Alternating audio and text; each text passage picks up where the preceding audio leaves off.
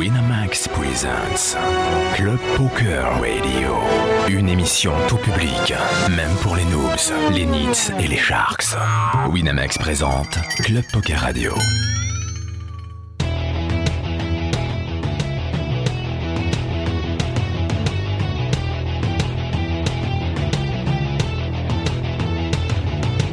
Club Poker Radio.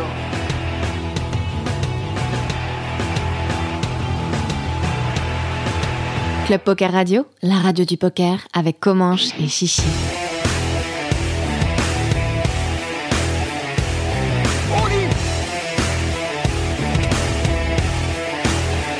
Club Poker Radio, la radio du poker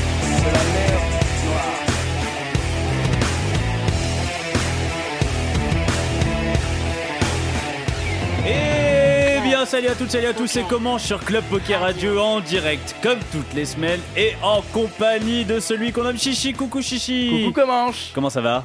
Et moi bien. Moi bien? Tu t'es remis de nos petites, euh, nos petites euh, virées nocturnes euh, à l'hippodrome de Vincennes? Et tout à Je fait. sais que ça t'a. de voir du cheval, ça t'a. Ah, moi, Ah, c'était euh, une, belle, c'était une belle aventure, Ah, bah, je me sens proche de cet animal. c'est vrai? On a quelques points communs. Voilà, on a une- des- à 25 secondes d'émission, déjà on est Je sans n'ai quoi. rien dit du tout. Ouais, ouais, ouais, c'est bizarre. Euh, tu ne parles plus pendant toute l'émission, s'il te plaît. Ce soir, c'est sérieux. Super, Ce soir, je on finit, euh, on finit notre épopée, euh, notre petit tour des, des- des clubs parisiens. Et nous avons le plaisir d'être en compagnie du, du- des, des membres du, du club Barrière. Bonsoir, Brian Benamou. Bonsoir à vous. Alors, Merci Brian, de c'est- nous accueillir. Ça fait, ça fait plaisir de te voir avec un petit blazer. Ah, ça Et, change, euh, hein, ouais, c'est ça. ça change. Euh, on, va voir, on va voir ce que c'est euh, la langue de bois.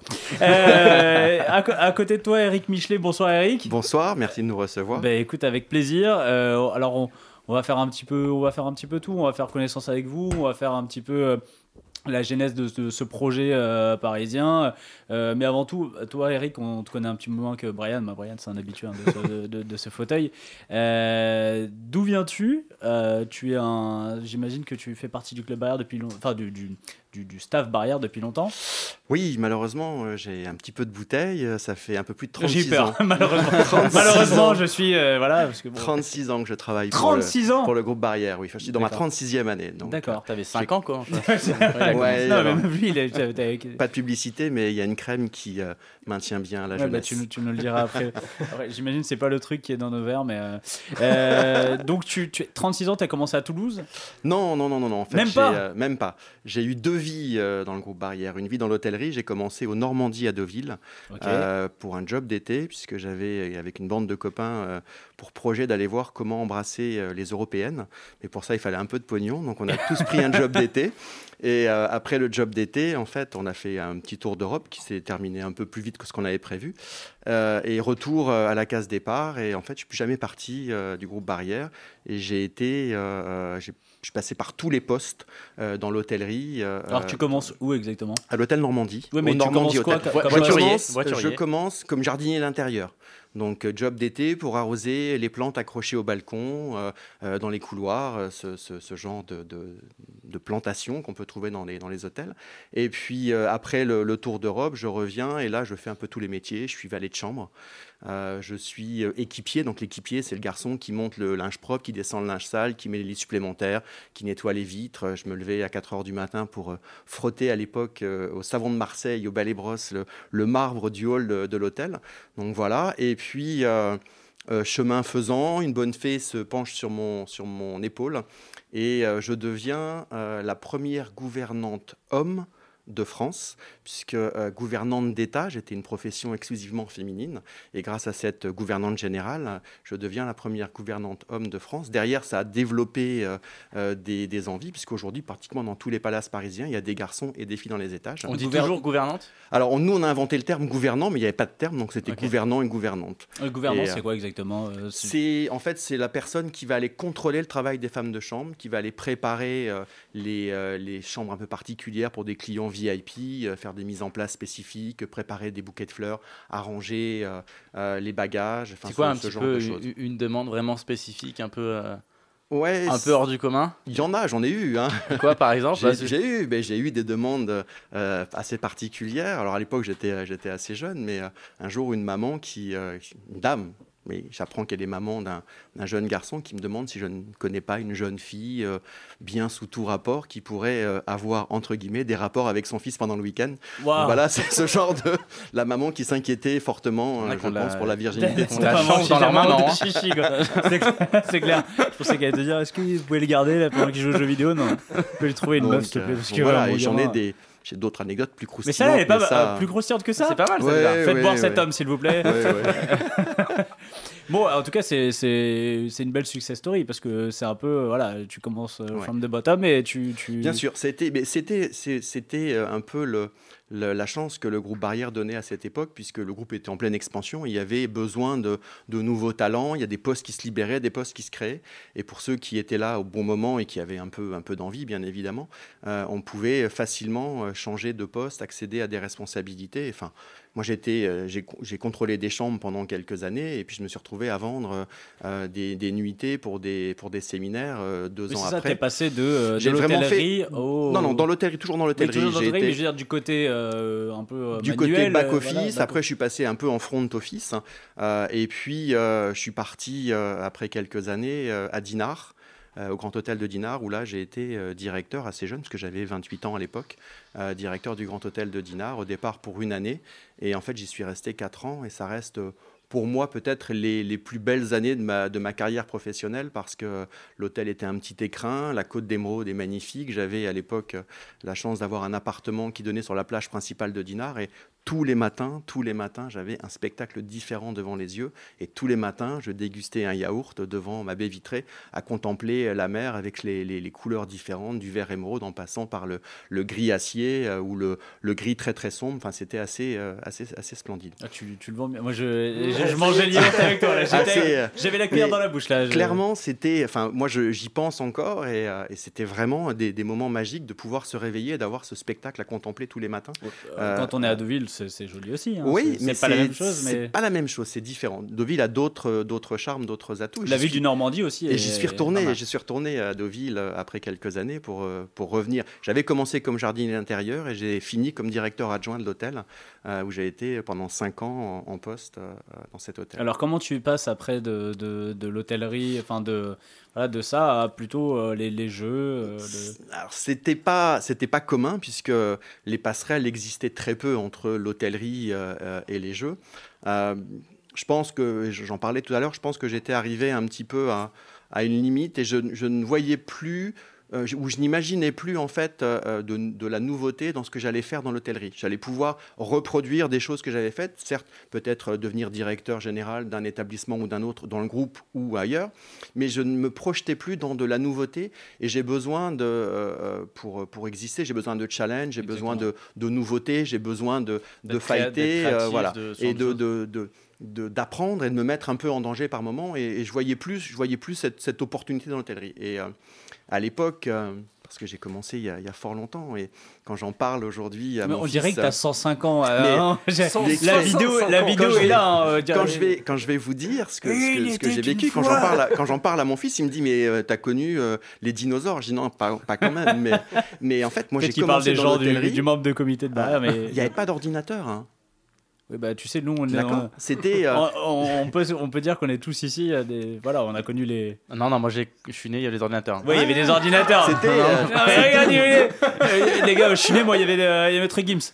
Euh, c'était machine à écrire hein. ouais. machine à écrire, le, le fax est arrivé, c'était une vraie révolution. Donc, mais moi, j'avais euh, dans mon parcours, dans mon cursus scolaire, j'avais eu la chance de, de, manipuler des ordinateurs, de faire un peu de programmation. Donc, j'avais cette passion et j'avais euh, euh, à l'époque euh, un, ex-beau-père qui m'avait offert un Macintosh, le premier Macintosh. Donc, ça remonte à quelques années.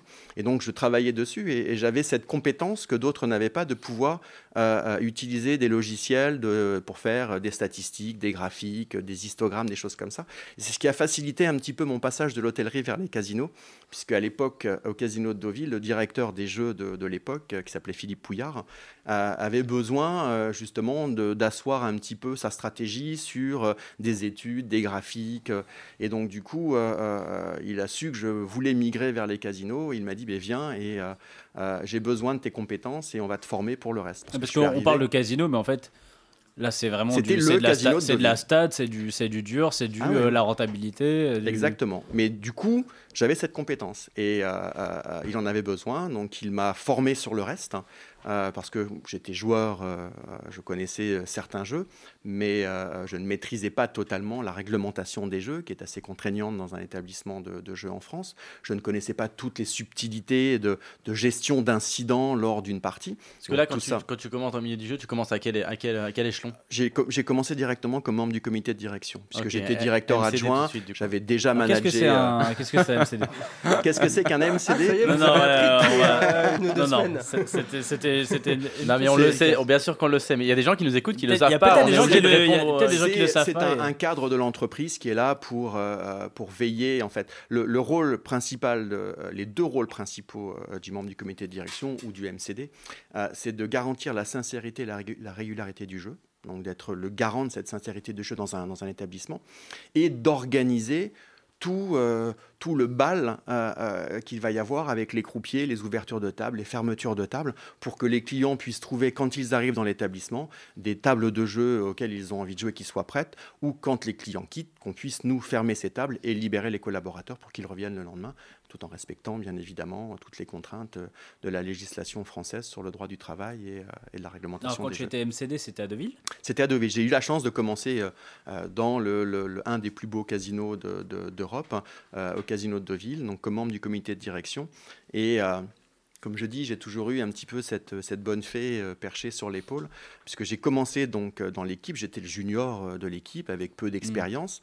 Et euh, 18 mois plus tard, je me retrouvais être le plus ancien de l'équipe, hormis le, le directeur euh, euh, de, de la structure, mais j'étais le plus ancien de l'équipe. Et le directeur adjoint de l'époque euh, partait pour une promotion, il allait ouvrir le casino de Montreux, et je me suis retrouvé en 18 mois euh, à être nommé directeur euh, adjoint. C'est Jean-François Gros, qui est aujourd'hui directeur des jeux au Casino d'Anguin. Donc il partait à Montreux et euh, Philippe Pouillard m'a donné le, le poste. Donc en 18 mois, j'ai commencé, j'ai débuté dans les jeux et 18 mois après, j'étais directeur adjoint d'une des plus grosses salles de jeux à l'époque euh, en France, puisque le Casino de Deauville était euh, très très bien placé. On est en quelle époque là? On est au début des années 2000. Ah, Oui, donc euh, le poker le- sur Internet euh, existe. Là, là, on y est. Là, on y est. Il y avait déjà. Internet. Il y Ouais, avait ça, déjà. il n'y avait pas encore de poker dans les Non. casinos, mais euh, bon, après. Il n'y avait, pas encore, il y avait pas encore le poker, mais il y avait surtout euh, les, jeux, euh, les jeux traditionnels, la roulette française, la roulette anglaise, le blackjack était arrivé. euh, Et puis Deauville a toujours été une, euh, un endroit. Ah, c'était une place forte. C'était une place forte du qui jeu. a toujours hein. marché. euh, Place forte du jeu. Euh, moi, j'ai vécu, euh, j'ai vécu des, des, des, des choses assez exceptionnelles. euh, Eh bien, C'est ça qu'on veut, on hein, veut des des anecdotes. hein. nous, nous, on veut la maman Tinder. hein, La ça, maman, elle la maman.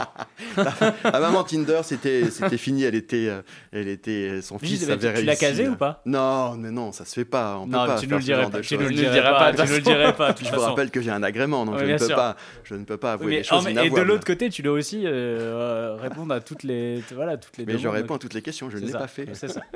Et donc, euh, ouais, donc, euh, euh, qu'est-ce que je. Attends. Les anecdotes les dans les anecdotes, de les jeu, anecdotes coup. de- d'Europa. Ben, J'en j'en ai une qui m'a qui m'a marqué en fait euh, euh, que je raconte euh, régulièrement. C'est euh, mon premier 1er mai dans une salle de jeu. Donc on est en 2001, c'est le 1er mai 2001. Euh, et j'étais donc avec Jean-François Gros, j'étais encore en, en- en formation, en coaching, hein, même si euh, je commençais à faire des ouvertures et des fermetures seules, mais le week-end, euh, j'étais toujours, toujours en doublure. Et entre dans la salle des jeux, à l'époque, il y avait encore le contrôle d'identité uniquement pour les jeux de table, avec un, un timbre fiscal à payer, donc il y avait une porte. La porte s'ouvre, entre dans la salle de jeu, à l'entrée de la salle de jeu, un, un monsieur en costume avec un attaché-caisse et une menotte, en fait, reliée euh, à l'attaché-caisse et au comme poignet. dans les films. ouais. Et euh, euh, arrive derrière lui euh, un client reconnaissable.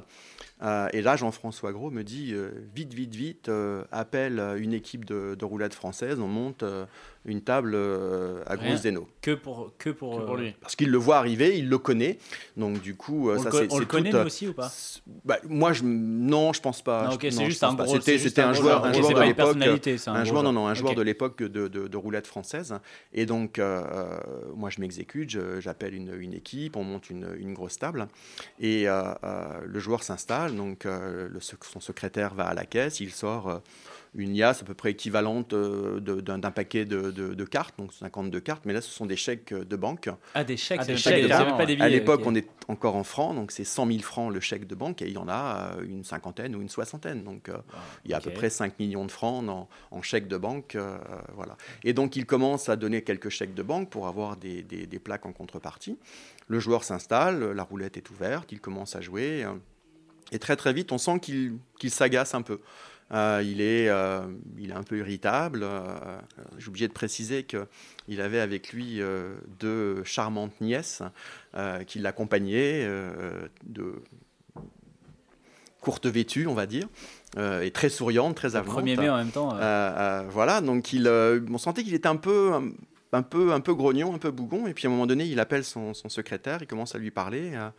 Euh, euh, et euh, le secrétaire nous demande comment il peut faire pour jouer plus rapidement parce que il en avait marre d'étaler des jetons sur la table, des jetons de 100 ou des jetons de 500. Il en avait un peu marre. Donc on lui explique qu'il peut jouer les par 5000, non les chevaux par 5000 et les carrés par 10 000. Donc en fait, deux numéros ou quatre numéros sur la roulette, puisque le plein était limité beaucoup plus bas. Et euh, euh, il dit, OK, je vais jouer comme ça. Donc on fait arriver euh, sur la table des plaques de 10 000 et des plaques de 5 000. Et à l'époque, à Deauville, les plaques de 10 000 sont oranges et les plaques de 5 000 sont bleues. Donc lui, là, il joue Et- 40 000 le coup, du coup, c'est ça? Ah non, mais attendez, c'est pire que ça. le tapis à Deauville, à l'époque, les tapis étaient bordeaux avec des écritures jaunes. Plaque orange, plaque bleue. En quelques secondes, quelques dizaines de secondes, le tapis qui est bordeaux devient orange et bleu. ouais. Parce qu'il couvre le tapis. il en met partout, il couvre le tapis de plaques de, de 10 000 et de plaques de 5 000 francs. On est encore en francs.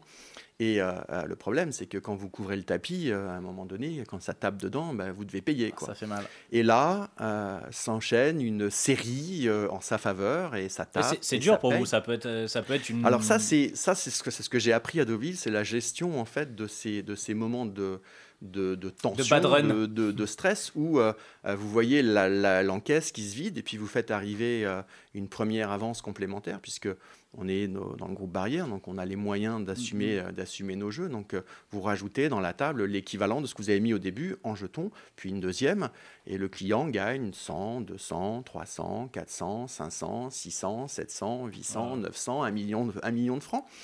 Et euh, vous dites, waouh, c'est quand, le- à quel moment la série on peut, s'inverse jamais, on peut jamais lui dire. euh, ah, non, on va pas, on va pas arrêter la partie. Et donc du coup, là, on apprend à, gé- à gérer son stress parce que c'est compliqué de, Mhm. de descendre bas, mais vis-à-vis du client, il faut garder le sourire, continuer à lui apporter euh, un service euh, irréprochable. Il faut pas qu'il sente que vous êtes énervé de le, de, de- le voir gagner, parce que quand il perd, euh, il va pas comprendre que vous n'avez pas la même attitude. On peut pas bouger la boule Et, avec euh, des petits doigts comme Non, ça. non, ah je- non, c'est le zéro, monsieur. Le membre du comité de direction est là pour garantir la sincérité, oui, la c'est du jeu. C'est une de ses missions principales. Donc tout est fait dans la norme. C'est euh, c'est la chance qui, euh, qui, ne sou- qui sourit au toute client façon, et qui nous sourit pas. clients, ils partent pas, ils partent pas gagnants. Il joue, il joue, il joue. Euh, ses, euh, ses nièces euh, s'impatientent un petit peu, donc sont Elles très sont jeunes, tactiles. elles sont fatiguées. Elles sont très tactiles. à l'école le lendemain, c'est normal. Euh, et puis voilà, donc il, il- il remonte, il redescend, mais il est toujours devant. En fait, il a toujours euh, quelques billes d'avance. Et d'un seul coup, il s'arrête. Le secrétaire, il dit, il veut aller manger. Ok, très bien. Il va, il va dîner. À l'époque, dans le, au casino de ville, dans la salle de jeu, il y a une bonne table qui, existe toujours, hein, qui est le, le cercle. Euh, il va s'installer, euh, on le prend en charge, euh, le maître d'hôtel arrive, prend la commande, fait préparer ce qu'il a envie de, manger. Et pendant le dîner, ces jeunes nièces sont très, très, très, très tactiles. Et je me rappelle, à l'époque, le- le directeur adjoint me dit c'est mauvais pour nous, euh, elles sont en train de l'énerver, euh, il va partir, c'est fini, la soirée est morte, euh, c'est terminé. Bon. Il y a des jours comme ça où on ne peut pas gagner à chaque fois, donc on se fait une raison. Et puis, pendant le dîner, à un moment donné, il y a un- gros coup de gueule, ça, crie très très fort. Toute la salle de jeu s'arrête, tout le monde se retourne vers le restaurant, et là, il est, il est debout, il, il s'égosille, il parle à, son, à son secrétaire, et tout d'un coup, le secrétaire attrape les deux jeunes filles par les bras, et ils sortent. Mais lui, il reste à table. Il appelle à nouveau le maître d'hôtel, le maître d'hôtel vient, il prépare un dessert et tout, et puis... euh, on se dit, bon, c'est bon, il a demandé à ce qu'elle aille se préparer, et puis c'est fini, quoi, la soirée est pliée. Et en fait, non. Il revient, il rejoue.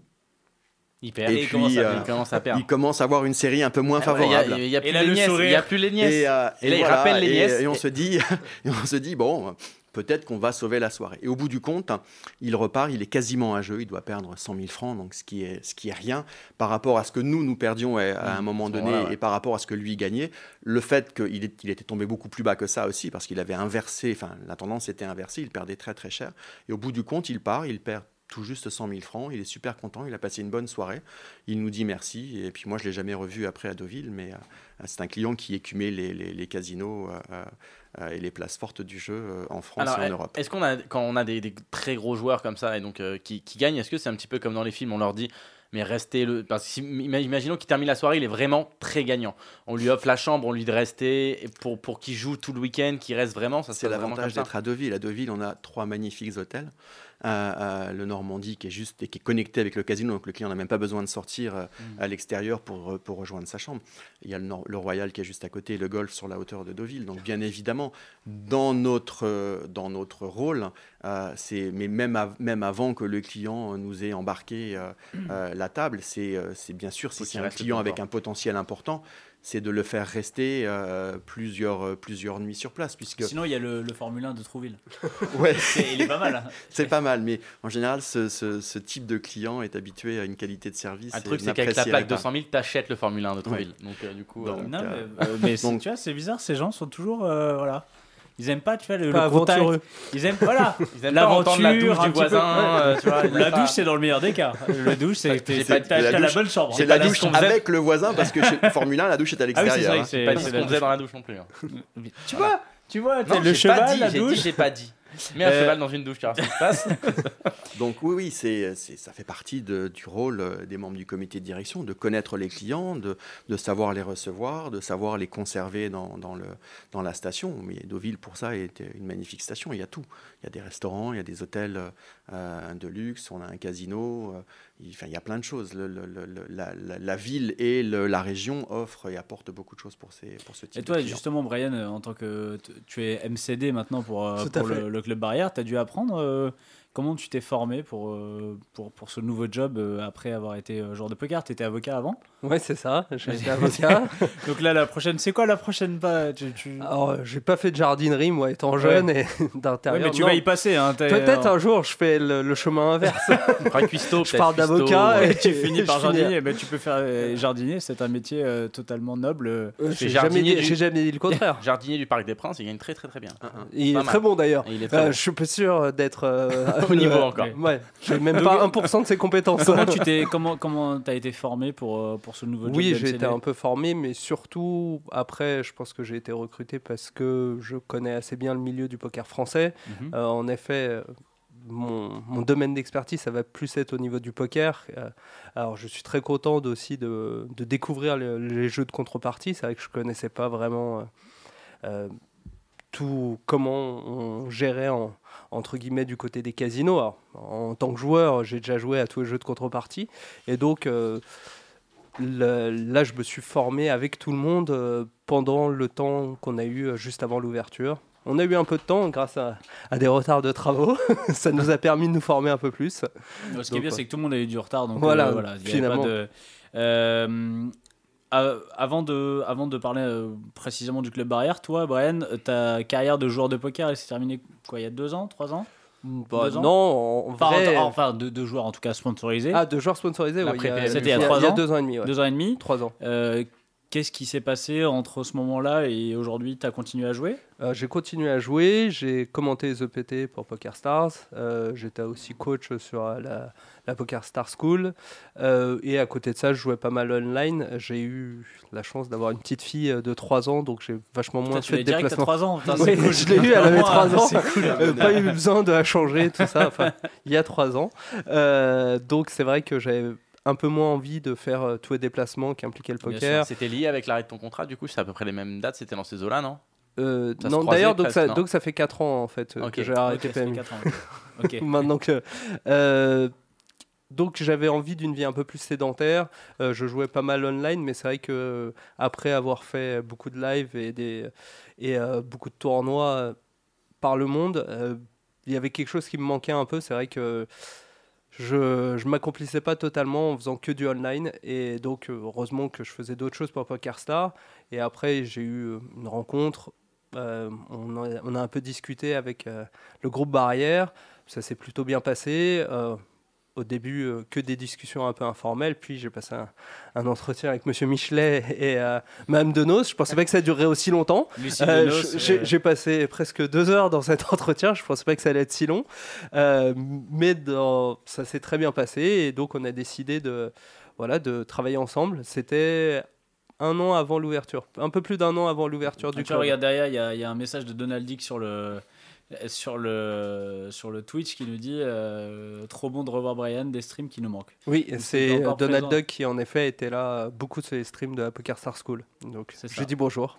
Dit- Pourquoi je dis Donald non, c'est. Ouais, on parle de je moi. suis- en fait, c'est. Club euh, Poker. C'est Club Poker. Je me suis dit, c'est pas en fait, possible. vous basculez toujours. C'est pas possible. Le mec Très s'appelle bon Donald pseudo Duck. d'ailleurs, Donald Dick. Très bon pseudo. À prendre. hein. Alors merde, ça, c'est trop tard, ça avait pris. Bah ouais, tu vas- forcément, tu vas le prendre. Euh, bon, on arrive sur, sur l'ouverture de, de ce club Toi, euh, euh, Eric, comment tu es Encore une fois, euh, là, t'étais à, Deauville. Euh, En fait, j'ai fait, euh, après Deauville, je suis parti à Toulouse. J'ai fait 10 ans à Toulouse. J'ai fait deux ouvertures Excuse-moi, d'établissements. euh, euh, quel, âge tu as, Eric? Parce que non, mais j'ai, j'ai appris- vraiment. Chaque fois, il te dit 10 ans. Là, j'étais 30 25 ans. ans là-bas. J'étais euh, 45 ans à Dinard et puis j'ai fait 75 Là, j'ai fait ans une petite pause parce qu'il y avait le Vietnam. Donc Mais après, par- j'ai arrêté. Mais Mon euh, fils qui a 68 ans là. euh, Non, j'ai bientôt 56 ans. Mais c'est pas vrai. Non. Mm. Ok, d'accord. Et t'as commencé à bosser à, Bah, à 8 ans 18 ans. À 18 ans, d'accord. Enfin, 10, non, même pas 20 ans. 20 ans. À 20 ans. 20 ans, parce Ok. que 20 ans, 20 ans et 36, ça fait 56, C'est ça. donc j'avais 20 ans. avec D'accord. les maths, Donc, euh, euh, t'as pas perdu de temps. euh, Non, non, non, mais je suis jamais, en fait, je suis jamais parti. J'ai toujours travaillé euh, sans, sans m'arrêter et j'ai eu cette opportunité de faire des choses assez exceptionnelles parce qu'ouvrir deux établissements à Toulouse, j'ai ouvert le casino provisoire. On avait fait un petit cocon euh, dans les locaux de l'hippodrome de Toulouse où à l'époque on était euh, euh, à, à la pointe de, de la déco. On avait des, ce faisait beaucoup à ce, moment-là. Je parle de ça. On était en 2006. On avait des voilages qui, étaient éclairés avec les premières rampes de LED qui changeaient de couleur. Donc c'était euh, assez magique. Puis après l'ouverture euh, et est à les côté travaux. du, du stade de rugby, non, si je me trompe pas. Euh, non, non, non non, l'hippodrome. Non, pas ah, l'autre, Non, à côté du stadium. Alors attention, stadium, à pardon. Toulouse, il y a le stadium, c'est le stade de foot. Alors, et, le le, stadium. et le stade, c'est pour le rugby. Donc c'est deux. Euh, je le vois quand on sort de, la. Voilà, en fait, on est, on est au bord de, en bord de rocade et on, l'aperçoit euh, de la rocade. Donc ça, c'est un, magnifique établissement aussi euh, euh, complètement différent de ce qui se faisait avant dans les casinos, puisque totalement vitré et surtout avec au centre de l'établissement un théâtre de 1200 places. Oui, on, on, part- Donc, on euh, sort du, du vieux, vieux, euh, Ouais. vieille image du, du- euh, casino un petit peu. Mais pour Toulouse, c'était un peu obligatoire. Toulouse, c'est l'aéronautique, c'est enfin c'est c'est un peu C'est le, moderne, le- la la- modernité. voilà la modernité, une ville une ville étudiante et il fallait un établissement qui sorte un petit peu du lot avec des contraintes euh, importantes puisque on l'a construit sur l'île du Ramier, qui est une île donc entre deux bras de, de la Garonne. Donc c'est un bâtiment qui a été construit sur pilotis. Euh, donc il n'y a pas de rez-de-chaussée. En fait, Euh, le rez-de-chaussée, c'est un, parking euh, qui est sous le bâtiment. Et donc après, c'est trois niveaux euh, au-dessus, avec un restaurant Fouquet's à l'intérieur, un théâtre de 1200 places et trois niveaux de jeu. Un petit truc, quoi. Ça. Donc un, ouais, un tout petit truc, mais ça c'était c'était une très très belle expérience. Et puis on m'a rappelé pour revenir sur Deauville, euh, puisque Deauville avait été euh, euh, un peu malmené. euh, il y avait eu un plan social qui avait été qui avait été fait parce que moins d'activité sur Deauville. Donc il fallait un petit peu euh, re- regresser un peu les rouages, remettre euh, un peu de liant dans tout ça, euh, réorganiser un peu le, le fonctionnement de cette salle de jeu, euh, réhabituer les clients à revenir et à retrouver le chemin de Deauville. Donc on m'avait euh, missionné pour cela et euh, en cours de mission, euh, le projet club est arrivé euh, euh, avec euh, les, locaux de l'ACF qui étaient en ligne de mire et en, négociation avec le propriétaire des, des murs. Et euh, euh, voilà, donc euh, euh, malgré tout, après, euh, après euh, euh, une, plus, de, plus de 30 ans passés dans le groupe, j'ai repassé un entretien pour expliquer ma motivation, pour, euh, pour euh, démontrer Parce que là, vous que... étiez plusieurs du coup du groupe. Sur je, le- je sur pense qu'on groupe. était, oui, je pense qu'il y avait plusieurs, euh, plusieurs postulats. Ça, c'est quelque chose qui te tenait à cœur, euh, de, de, enfin, qui, qui te donnait envie de, de, venir dans la euh, capitale? ouvrir, ouvrir un club de jeu à Paris, euh, dans les anciens locaux de la CF, ça se présentera pas Bien deux sûr. fois dans ma vie. Tu, Euh, tu jouais déjà, tu étais déjà venu jouer à la CF avant Tu connaissais le lieu non. ou pas à chaque fois en fait que j'étais venu euh, à Paris pour aller à la CF, à chaque fois j'avais eu un, un plan, euh, un autre plan différent qui m'avait empêché de passer à la CF. Donc je, ne connaissais pas la CF, j'ai découvert la CF deux jours après avoir signé le bail. Donc, sans une les fois, ah non, fois qu'on a eu les clés et je, où je suis rentré dans, dans la CF qui avait été, je vais pas dire pillée, mais euh, euh, ça, fais- ça donnait un peu ce sentiment puisque tout a- il y, avait eu, il y a eu une vente aux a enchères. euh, vendu. ouais. euh, et ça avait été, on sentait, on sentait que ça avait été arraché des murs, quoi. Les applis qui avaient été arrachés, les fils étaient, euh, Mm. étaient Pendant, pendants ouais. comme ça le long des, le long des, le long des murs. Il restait quelques ampoules par-ci par-là qui fonctionnaient encore, donc c'était assez, assez particulier. Il y avait une, une atmosphère assez lourde, assez pesante, mais on sentait qu'il y avait, euh, il y avait une, une Une âme. atmosphère de jeu, une âme Mm. qui était encore dans ce, dans, dans, dans ce lieu. Donc ça m'a, ça m'a renforcé dans le, dans l'envie de. de- Alors euh, justement, ce- euh, tu- tu- quand, quand, le, quand la CF a fermé, euh, vous étiez plusieurs sur le, sur le dossier euh, pour récupérer euh, la CF ou Barrière Mm. a tout de suite été... euh, Non, en fait, on a, on a eu cette chance d'être euh, d'être les premiers sur, sur le dossier et il n'y a pas eu d'autres d'autres candidats. pas eu d'appel d'offres, Il il y a pas non, eu non, non, non, non, ça s'est fait. c'est- C'est un peu dur de, de, de concurrencer le groupe. Enfin, c'est un gros groupe euh, en même temps. oui, sur mais il y a, du- il y a d'autres d'autres groupes importants. hein. Il, y avait, Mm. il y avait le groupe Tranchant, le groupe Partouche qui, euh, qui avait un projet aussi. Enfin, On n'est pas les seuls, euh, les seuls à avoir un peu de, un peu de moyens pour pouvoir reprendre un tel, un tel lieu. Mais je pense que aussi vis-à-vis du propriétaire, puisque le- l'ensemble du bâtiment n'appartient qu'à un seul propriétaire. Euh, le fait que ce soit barrière l'a rassuré un petit peu, même s'il n'était pas forcément très très chaud, de revoir de l'activité de jeu dans ces, dans ces locaux. Mais- Euh, et, et, et encore une fois, on, pour, pour parler de, reparler de la CF, comment on, on arrive à créer une autre identité? Parce que cette, identité de la CF est tellement forte. Est-ce qu'elle va pas Est-ce qu'elle sera pas toujours présente? Est-ce qu'on Ben- est-ce que est-ce qu'on arrivera euh, à appeler le club barrière et ne pas euh, la- l'appeler la CF parce que il y a tellement, enfin tu vois, on va retrouver les mêmes habitués, on va retrouver, enfin c'est les mêmes, lo- c'est les mêmes locaux, même si vous avez recréé une, ambiance complètement différente. Juste par les différentes salles, par les différentes euh, décorations. Mais l'ACF est tellement l'une des plus, c'est la plus grande place forte en France, c'est le, le lieu mythique du Mais poker. Et c'est pour ça qu'il fallait qu'on y soit. Ouais. C'est pour ça, ça, ça avait de la résonance. Ça a eu de la résonance tout de suite pour notre président parce que juste en face, il y a l'hôtel Fouquet's et le restaurant Fouquet's. Donc on a juste l'avenue à traverser. Donc deux établissements de la même enseigne en face à face. Parce que Dans Fouquet, un- ça appartient à Barrière? Fouquet's, Fouquet's hôtel et restaurant, ça appartient oui au groupe. Donc ça avait du sens. Euh, et puis euh, voilà, pour nous aussi euh, reprendre un lieu mythique. Euh, on n'a pas voulu, on n'a pas voulu tuer la CF. Mm. Euh, euh, et ça a été tout le, tout le challenge du, euh, du décorateur, qui est Bruno Borion, qui a réussi à, à garder de l'âme de la CF tout en, tout en le revisitant et le- en le mettant un peu dans l'esprit barrière. Euh, euh, je pense qu'un jour, on, on- on ne parlera que du club barrière si on a la chance que, que ce test perdure euh, ad vitam aeternam. Euh, mais c'est vrai que pour tous les, les, les- les habitués de, de l'aviation, du 104 ou de la CF, puisque euh, il y avait les trois noms qui, qui étaient, qui étaient utilisés. Ça restera la CF. Mais on n'a pas réouvert la CF. On a ouvert le club barrière parce que des contraintes différentes, une réglementation différente, euh, euh, une police des jeux beaucoup plus, euh, beaucoup plus présente sur, euh, euh, sur, le- sur la surveillance et sur le contrôle. Donc du coup, on ne réouvre pas la CF. La CF, c'était la CF. Aujourd'hui, euh, c'est des clubs qui sont ouverts, que ce soit le club barrière ou, ou- ou d'autres clubs euh, Ah, dans la euh, capitale. Je, je tiens juste à faire un. Il y a, il y a un petit, euh, un petit, je sais pas, c'est un hors série ou en tout cas un petit Ouais, c'est un fascicule.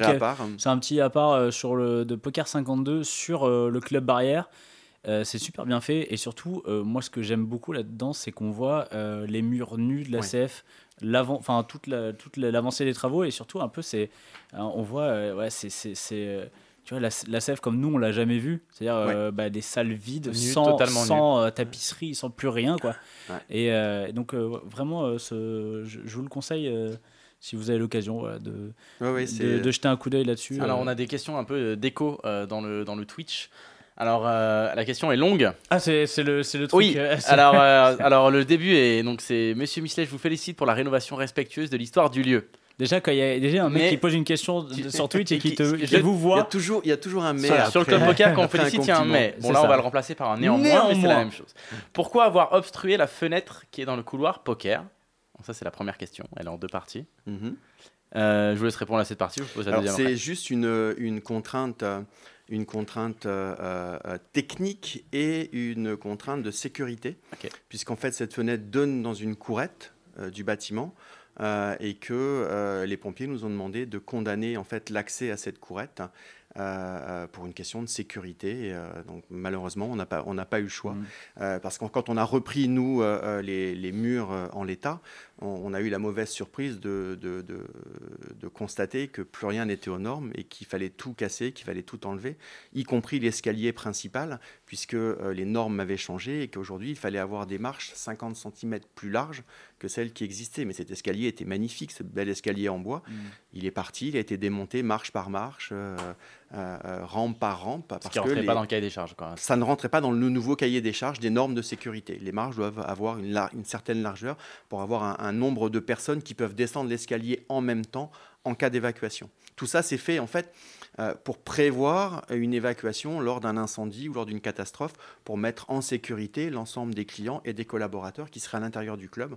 Donc du coup, il a fallu créer des sorties de secours supplémentaires, des escaliers de secours supplémentaires, des, es- des sorties de secours annexes. En fait, on a euh, cassé, euh, ouvert des portes euh, pour donner dans les escaliers existants du bâtiment.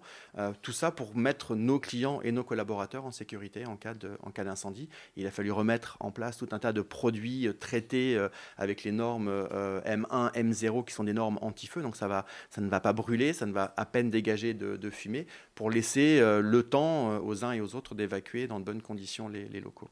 Ah, Brian, M1, M0, c'est pas ton stack euh, en MTT C'est pas ton M de 1. Toi, M0, M0, c'est pas Ah, terrible. C'est pas ouf. C'est pas on, ouf. on regarde plus les cartes, on fait M0, ta je pense que tu regardes même plus Euh, euh, les regarde parce que plus, tu t'en vas. Tu t'en vas. Alors la deuxième partie de la question, euh, alors pourquoi avoir fait quelques concessions émiraties saoudiennes d'un goût, disons, clivant? Voilà, question punchline. C'est-à-dire? Bah là, je, je, C'est, je euh, sais là, pas, je- on je- lit- je- je lis juste la Je pense question. que c'est une je question de pas. goût. Ouais, je, enfin, je, je sais pas si on fait euh, référence à The Vault où on a un peu de dorure, un peu de, un peu de, de, de, de clinquant, mais euh, Alors, juste pour. euh, Tu, tu parles de The Vault, c'est.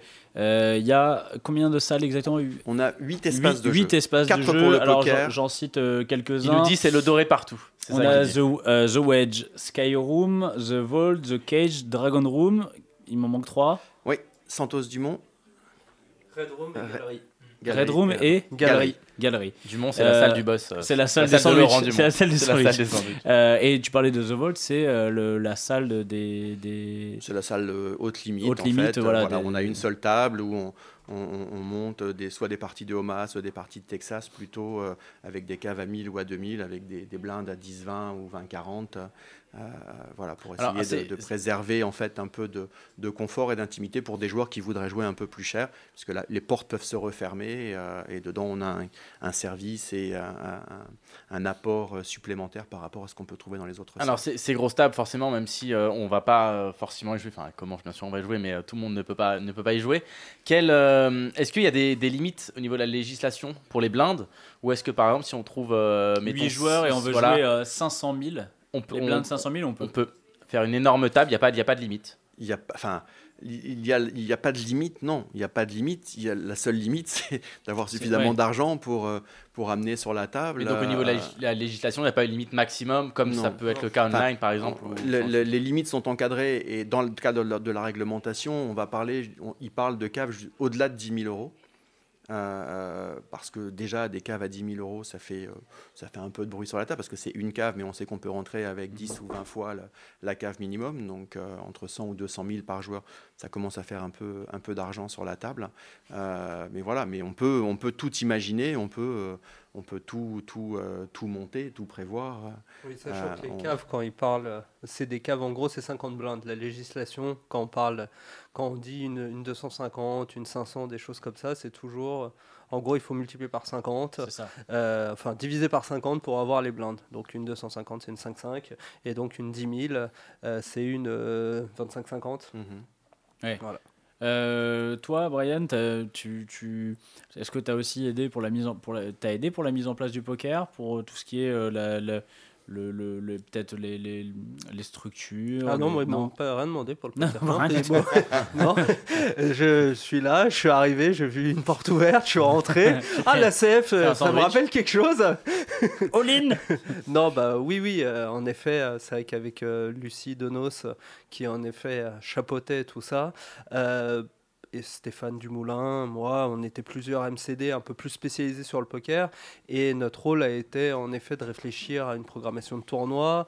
On a aussi, avec Monsieur Michelet, réfléchi à aux limites, à ce que, à quelles limites on voulait se positionner, euh, différentes choses comme ça. Et, euh, et on continue euh, encore à l'heure actuelle à chaque tournoi, chaque semaine. D'ailleurs, le marketing nous adore parce que chaque semaine, on change une petite chose dans, dans un tournoi, on modifie un tout petit peu la structure, on, on change des niveaux, on, on fait évoluer le starting stack, des choses comme ça. C'est vrai qu'on s'ajuste aussi.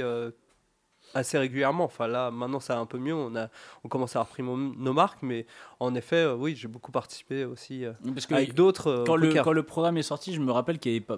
bah, ça a beaucoup fait parler, quoi. Il y a, il y a forcément des contents, des mécontents. On, a, on entend plus souvent les mécontents que les contents. Alors, il y a eu beaucoup. J'imagine qu'on parle des niveaux de 20 minutes, par exemple, Mm. sur les tournois. Euh, ça, on en a. J'en ai parlé beaucoup, mais on peut en reparler.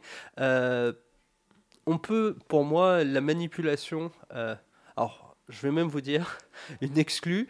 Euh, pour moi, les deep stacks français, euh, les les euh, comment ça s'appelait les monster stacks. Pour moi, c'est un truc qui a fait beaucoup de mal au poker de manière générale, au poker français. On, on fait un monster stack, on commence 500 blindes deep et on finit tous les tournois se finissent à 15 blindes de moyenne. Là où on prend du plaisir au poker, c'est certes au début, mais on en prend un peu plus au milieu et encore plus à la fin. Et plus on avance dans un tournoi, plus on va prendre de plaisir sur ce tournoi-là. Alors, euh, l'idée des organisateurs de tournois, c'est au début, il y a beaucoup plus de monde, et à la fin, euh, il y a de moins en moins de monde. Mais euh, on, est, on peut être déçu euh, de jouer des coups pendant 2-3 heures sur tous ces monster stacks qui vont modifier, faire fluctuer les stacks de 5-10% et qui à la fin vont rien, avoir un impact qui est absolument nul. Mm. D'ailleurs, la plupart des joueurs pro réguliers, ils les jouent même plus ces tournois-là. Ils attendent, enfin, ils jouent les même plus treg. ces premiers niveaux. Il est très, ouais. Il les toujours parce que tout le monde sait qu'on se fatigue. Autant arriver en pleine forme quand les autres sont plus fatigués euh, parce que c'est euh, en fin de D1 que ça va commencer vraiment à jouer et au début quand on joue 500 blindes d'average ou ça. Donc la manipulation sur les stacks, les starting stacks et les niveaux, pour moi c'est un peu une bêtise. Euh, en effet, on a décidé de faire des niveaux de 20 minutes. Après, la contrainte c'est que on fait un tournoi qui commence pour les niveaux de 20 minutes le soir à 20h et qui doit finir avant 5-6 heures du matin. Parce qu'on ferme à 6 heures du matin, donc on essaye de prévoir 5 heures, comme ça on se laisse un peu de marge. Donc il faut qu'il commence à 20h, qu'il finisse à, à 5 heures du matin. Euh, dans, dans cette contrainte-là, j'aurais pu faire des niveaux de 20 minutes, des niveaux de, 40, des niveaux de 30, des niveaux de 40. Après, si c'est pour faire des niveaux d'une heure et de, de doubler à chaque fois les blindes, je trouve que c'est mieux d'avoir des paliers plus progressifs, sachant qu'à la fin, c'est juste de la poudre aux yeux. Euh, et euh, et mon, nous, ce qui nous a intéressé euh, dans la construction de ces tournois, c'est d'essayer d'avoir euh, vraiment un average, une moyenne euh, qui soit quasiment toujours autour de 20 blindes sur presque tous nos tournois. Est-ce qu'on a des antés dès le début du tournoi ouais. ou pas? Premier niveau T. Ok, parce que là, je te En- posais. En TB en T Big Blind dès le premier niveau sur tous nos tournois. Ça, je trouve ça bien, et puis ça m'amène un petit peu à parler parce que tout à l'heure, on va avoir Daniel Negreanu euh, Je sais pas si- sur si tu- Skype. je sais pas si tu connais. jamais entendu parler, non. un Daniel qui Un Roumain qui est parti au Canada et qui est à Vegas maintenant, qui a Ah, bien je connais réussi. bien les Roumains. Toi, un mec qui a bien réussi.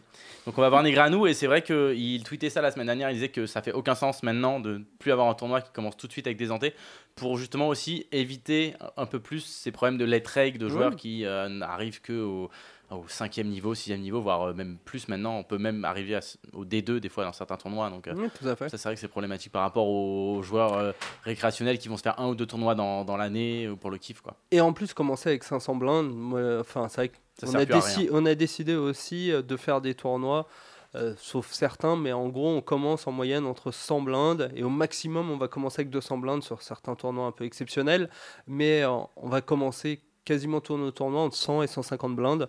Et du coup, les, premiers niveaux ont une vraie importance et, gagner des coups en début de tournoi euh, vont vraiment impacter la suite, euh, la suite des tournois de chaque personne. Donc voilà, après, on s'ajuste. On j'ai compris, euh, compris aussi, comme d'autres, que ça importait à beaucoup de gens que 20 minutes, ça pouvait être rédhibitoire. Donc on a aussi décidé de faire le Sunday Deep Stack, par exemple, avec des niveaux de 30 minutes. Euh, après, euh, je pense quand même que dans l'absolu, euh, cette histoire de durée de niveau, il y a aussi beaucoup de poudre aux yeux sur certains, sur certains tournois. Alors au niveau de bah, votre gros tournoi qui va être le, le 3000, Ouais. euh, Dans c'est quelques jours, non? la semaine prochaine, je crois. Oui, Ouais. ça commence samedi 23, Ok. euh, day 2 dimanche et la finale le lundi soir à partir de 20h. C'est le premier gros test? Ça va être un- c'est sûr que ça va être un gros test. On a, on a envie qu'il y ait du monde. Après, c'est un positionnement euh, d'un tournoi un 3000 à Paris. Ah, c'est Euh, premium, ça, clairement, fait photo. longtemps qu'on n'a pas eu un tournoi aussi cher sur Paris. Euh, donc on va voir euh, ce qui- ce qu'il en est. Après, ça sera un tournoi qui va être trimestriel. J'espère, comme certains de nos tournois, par exemple le 777, au début on a fait des affluences assez moyennes, puis le mot s'est passé comme quoi ce tournoi vraiment avait une structure super et que et qu'on était bien dans le club et que tout était agréable et euh, les chiffres ont vraiment augmenté. Donc là, ça va être un premier test et on verra en effet euh, peut-être dans trois mois, dans six mois, ce qu'il en est. Il y a aussi, vous avez remis euh, au goût du jour le, Le fameux le 500 fameux du, 500 du du mercredi, Oui, qui, qui de une influence, j'imagine, assez régulière. Ouais, et- qui, mar- qui marche très bien. Enfin, on Faites a quoi, eu, en- entre 80 et 100, 100 joueurs c'est ça. La, la première fois, on a eu un peu plus, mais oui, en, en gros, en moyenne, on doit faire 90. Ouais, et, 90. c'est- et on retrouve un peu les, les- le- la même clientèle. On retrouve en, Bah, on en partie, en partie. On, euh, voit sur la photo des oui. gagnants la plupart. À chaque fois, je crois qu'il y a, y photo pas mal, réseaux. pas mal euh, d'entrams qui sont des anciens de, de la SEF qui viennent, euh, Oui, viennent oui, le c'est un de leurs rendez-vous réguliers, en effet, qu'ils faisaient déjà avant. Ça leur manquait. Pareil qu'ils le faisaient à d'autres moments entre eux, euh, même quand la CF était fermée. Donc, euh, ils sont contents de retrouver un peu ce rendez-vous régulier du mercredi. En effet, ça avait totalement sens. Enfin, d'ailleurs, celle-là, je ne sais même pas qui a décidé, mais je pense même à, à partir du moment où ils ont eu la CF, et ils savaient qu'ils feraient Ouais, le 500 le du 500 du mercredi. ouais.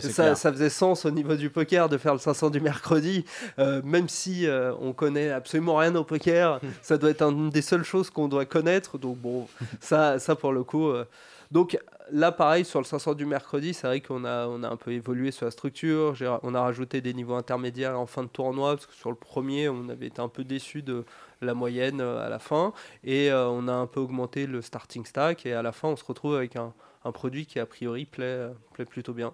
On a on a même des, des tournois en Six Max, non? Oui, on fait un, le VSOP Championship. euh, donc, c'est une fois par mois. Sauf Ah, les mois où il y a l'Odyssée. Donc, en gros, deux fois tous les trois mois. C'est un 2000, non C'est un 2200. C'est un 2200, celui-là, il va être. euh, Celui-là, il est 2200, magnifique. J'avoue que, hein. que celui-là, Ah, si je travaillais hein. pas au Club Barrière, j'aimerais beaucoup je le vois, jouer. moi j'ai vu 2200 Six Max, je me suis dit, mais beau, c'est ouais. c'est magnifique quoi. Ça il est beau. Le pro, il y a eu, on a déjà eu une première édition. Euh, c'est Alexandre Amiel qui l'avait gagné. Alex, Ouais. Ouais. Voilà. on et, est habitué de nos, de nos fauteuils. et euh, honnêtement, ouais, il est, il est magnifique. Euh, les, les, des, est-ce que vous avez des, des partenariats à venir un petit peu des, On a entendu par-ci par-là, parce que voilà, il faut aussi se démarquer un peu des, autres clubs qui annoncent, lui annonce machin, le partenariat avec celui-ci, celui-ça. Comment on, comment on se démarque euh, en tant que club euh, Avoir une exclue? Est-ce que c'est important d'avoir une exclue? Est-ce que Un partenaire online, par exemple, ce genre de choses?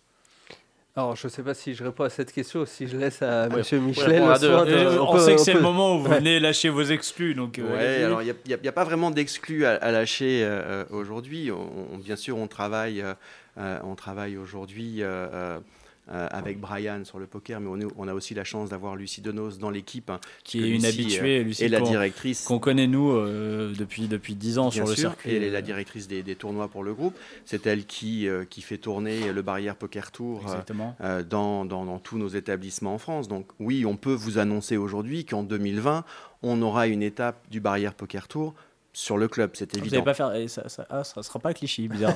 Ah, ok, d'accord. Bon, on a essayé de négocier avec eux, euh, ça n'a original. pas marché.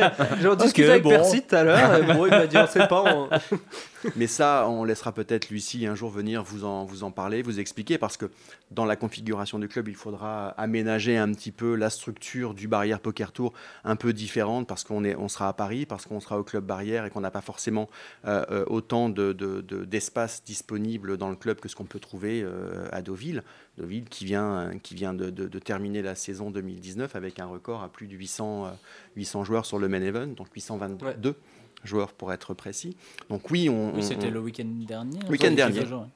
Week-end dernier, 822 joueurs sur le main. Plus de donc 200 c'est- joueurs sur le Master. Ouais, et plus de 200 joueurs sur le master, donc c'est un- un- un- une belle, Belle une affaire. belle, une belle affaire. euh, euh, et on, on est aussi même un peu surpris parce que on pensait qu'avec l'offre qui, est, qui était revenue sur Paris de tournois de poker, que ça allait peut-être un petit peu euh, entamer euh, l'envie euh, des, des Parisiens d'aller jusqu'à Deauville pour pouvoir jouer euh, le Barrière Poker Tour. Et en fait, euh, bah, ça a été la, la- la bonne surprise du week-end avec euh, deux records de battus euh, sur cette même édition. Donc, euh, donc oui, on aura euh, euh, un, Barrière Poker Tour en 2020. Euh, oui, on est en train de travailler avec des partenaires potentiels, que ce soit pour faire des qualifications sur nos- de, nos tournois sur du online ou pour éventuellement organiser un, événement un peu plus majeur en partenariat avec, avec, le, avec le club. Mais euh, aujourd'hui, euh, je suis quelqu'un d'un peu superstitieux, donc je ne veux pas vendre la peau de l'ours avant de l'avoir tué, euh, ou en tout cas d'avoir séduit les, les différents partenaires. Donc c'est en, en négociation, on reviendra vers vous avec grand plaisir pour vous annoncer cela, si tout ça finit par se concrétiser et avancer dans le sens qu'on souhaiterait euh, euh. Euh, Aujourd'hui, le, le club barrière, c'est une capacité de. en- alors, par exemple, jeu traditionnel, on est sur combien de tables euh, On a, on a une offre assez, euh, assez équilibrée en fait de- dans le club. Donc on a 8 espaces de jeu, 4 pour le poker, 4 pour les contreparties. On a 13 tables de contreparties et on va avoir 15 tables de poker euh, dans, la zone, dans la zone de poker. Donc, instable, ça, ça donne combien de tables de cash game et combien de tables de, de tournoi configuration tournoi. Toutes nos, toutes nos tables peuvent faire ou du cash ou des tournois, mais on essaie malgré tout de garder euh, une offre de cash game quand on fait des tournois. Donc on a toujours au moins 3 voire 4 tables de, de cash qui sont ouvertes en permanence. Euh, et puis on peut aller jusqu'à une dizaine de tables euh, uniquement euh, euh, consacrées euh, au tournoi. On a même fait un peu plus que ça. Je on a, crois, on a sur- fait euh, pour le premier dimanche, Sunday, euh, Sunday Deep Stack, on avait fait 11 tables, 12 tables. Ouais, 12 Après, tables. C'est vrai que on a des tables de cash qui, qui tournent et on, et ça nous arrive parfois, comme la mercredi, comme pour le Sunday Deep Stack, de fermer les tables de cash pour les ouvrir en mode tournoi avant de les réouvrir. Après, en procédure casino, c'est vrai que c'est quelque chose qui est très chronophage et qui est compliqué, contrairement à ce qui pouvait se faire avant dans les cercles de jeu. Il faut complètement fermer la table, tout compter. euh, Oui, c'est une procédure vraiment. une euh, procédure qui est lourde et qui demande pas mal de de travail pour nous Et du et temps. qui et du temps et qui en plus pour les joueurs qui sont assis à ce moment-là quand on leur dit messieurs Ferme la voilà table, on ferme la table Ouais, ouais. après ils ont été prévenus à l'avance hein. on n'arrive pas cinq minutes avant bon monsieur trois coups et c'est fini hop on s'en va Mais je, je perds 5000 attends On va mais tapis. On va refaire. tapis. Allez, hop.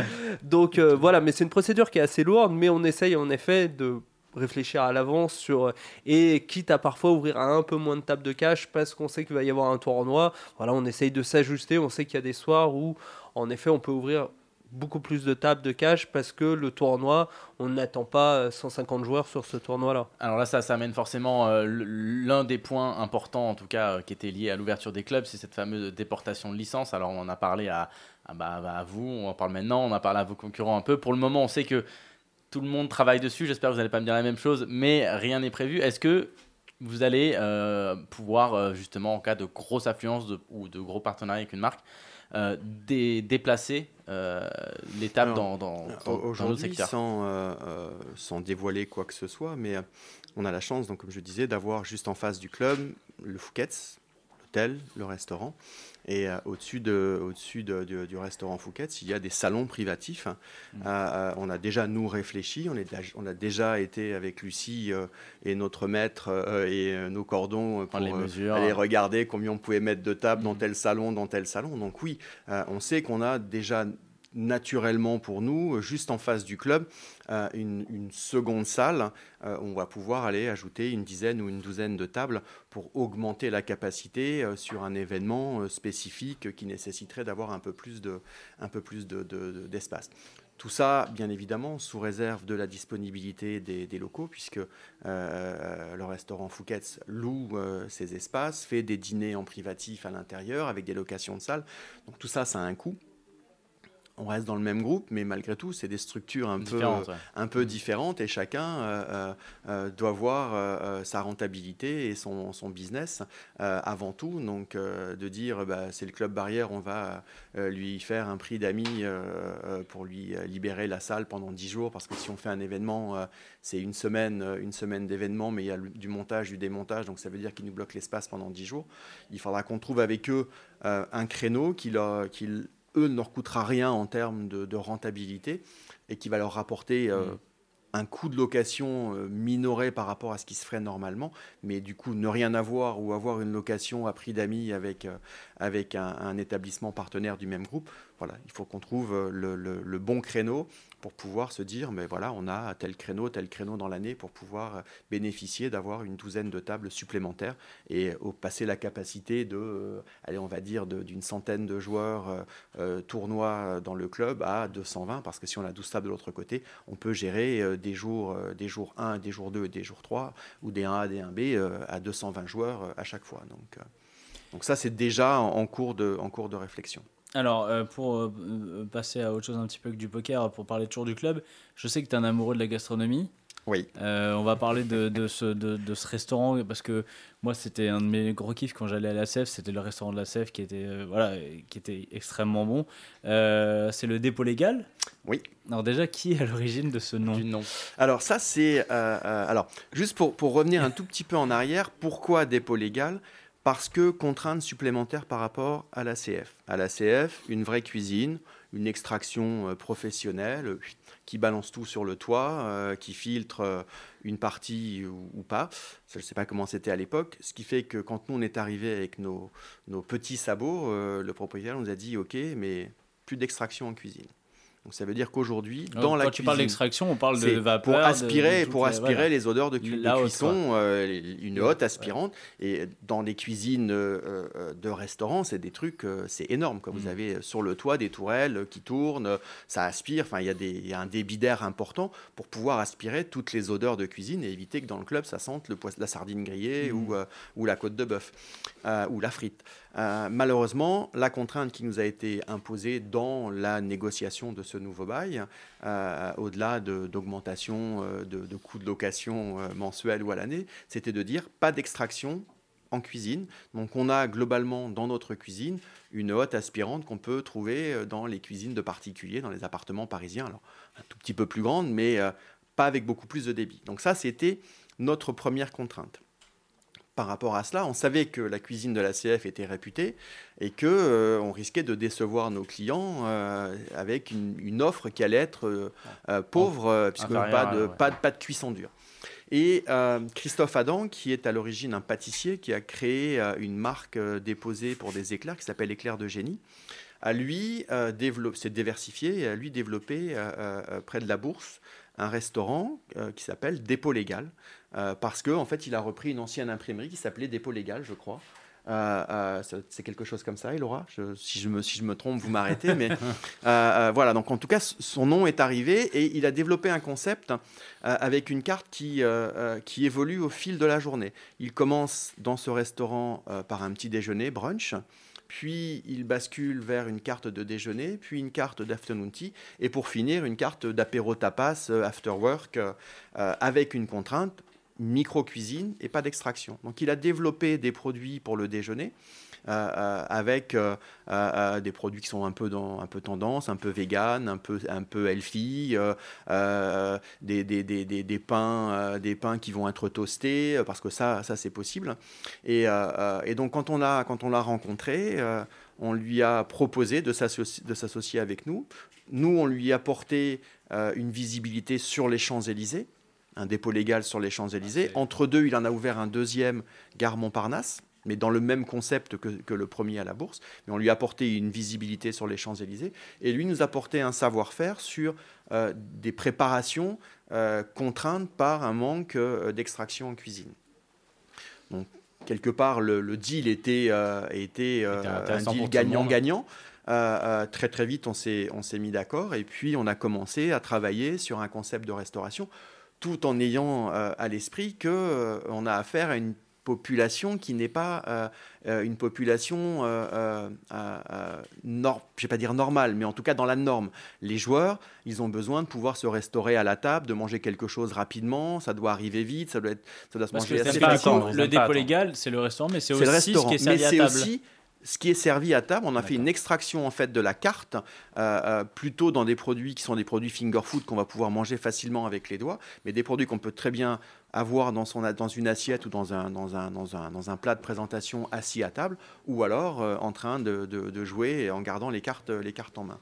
Et tout ça, donc il a fallu euh, bien évidemment euh, amener Christophe Adam à comprendre un petit peu les contraintes et les attentes de joueurs de poker ou de joueurs de contrepartie qui sont un peu différentes de ce que lui avait l'habitude d'avoir dans son restaurant à la Bourse ou dans le restaurant qu'il a aujourd'hui, euh, Gare Montparnasse, parce que c'est pas tout à fait la même, euh, Même clientèle. le- le- la même clientèle, le- même si nos clients peuvent se retrouver chez lui à la Bourse, mais quand ils sont chez nous, ils ne sont pas dans le dans le même état d'esprit et ils n'ont pas envie de même chose. Donc il a fallu euh, euh, faire évoluer, lui faire comprendre qu'on avait besoin de certains produits. Alors Après, c'est pas toujours simple, hein, parce que quand vous avez euh, face à vous un chef qui a un peu de renommée, il a forcément un ego qui a Bien sûr. grandi avec la renommée. Quand vous lui dites non, mais ça, on n'en veut pas, on préférait ça, On veut des vous burgers, dit- on veut un burger. Il va vous dire, mais il non, vous mais vous n'avez euh, pas il vous compris. dit, mais non, euh, moi c'est ma cuisine, donc voilà, les clients vont apprécier ma cuisine. Donc on a fait l'essai et très vite on s'est rendu compte que sur la carte, quand on a fait les premières analyses de vente, il y avait quelques produits qui étaient des produits qui marchaient très bien et d'autres qui ne marchaient pas du tout. On a face à nous euh, quelqu'un qui est, euh, qui est intelligent, qui, euh, qui, qui comprend les qui choses et qui a, aussi, qui voilà, et qui a rapidement, euh, qui a rapidement remis euh, en, en place des, certaines choses. Il a un peu challengé le, le chef, puisqu'on a un chef qui travaille dans notre, dans notre cuisine, donc on a notre propre chef. Et donc il a un peu challengé no- notre chef, qui lui a fait des propositions euh, qui pouvaient s'adapter à la demande de nos clients. Par exemple, d'introduire euh, le club sandwich, qui est le club 104 de Christophe Adam, avec sa préparation, avec euh, la salade, avec les tomates, avec ses ingrédients. Mais du coup, on lui a dit, mais nous, il nous faut aussi un club au saumon. Et au début, c'était non, non, non, non. Le club, c'est le club 104. euh, voilà, il est comme ça, avec du poulet, Ouais. et c'est pas autre chose. Et puis, on s'est rendu compte que ben voilà, la demande était plus forte pour du saumon qu'autre chose.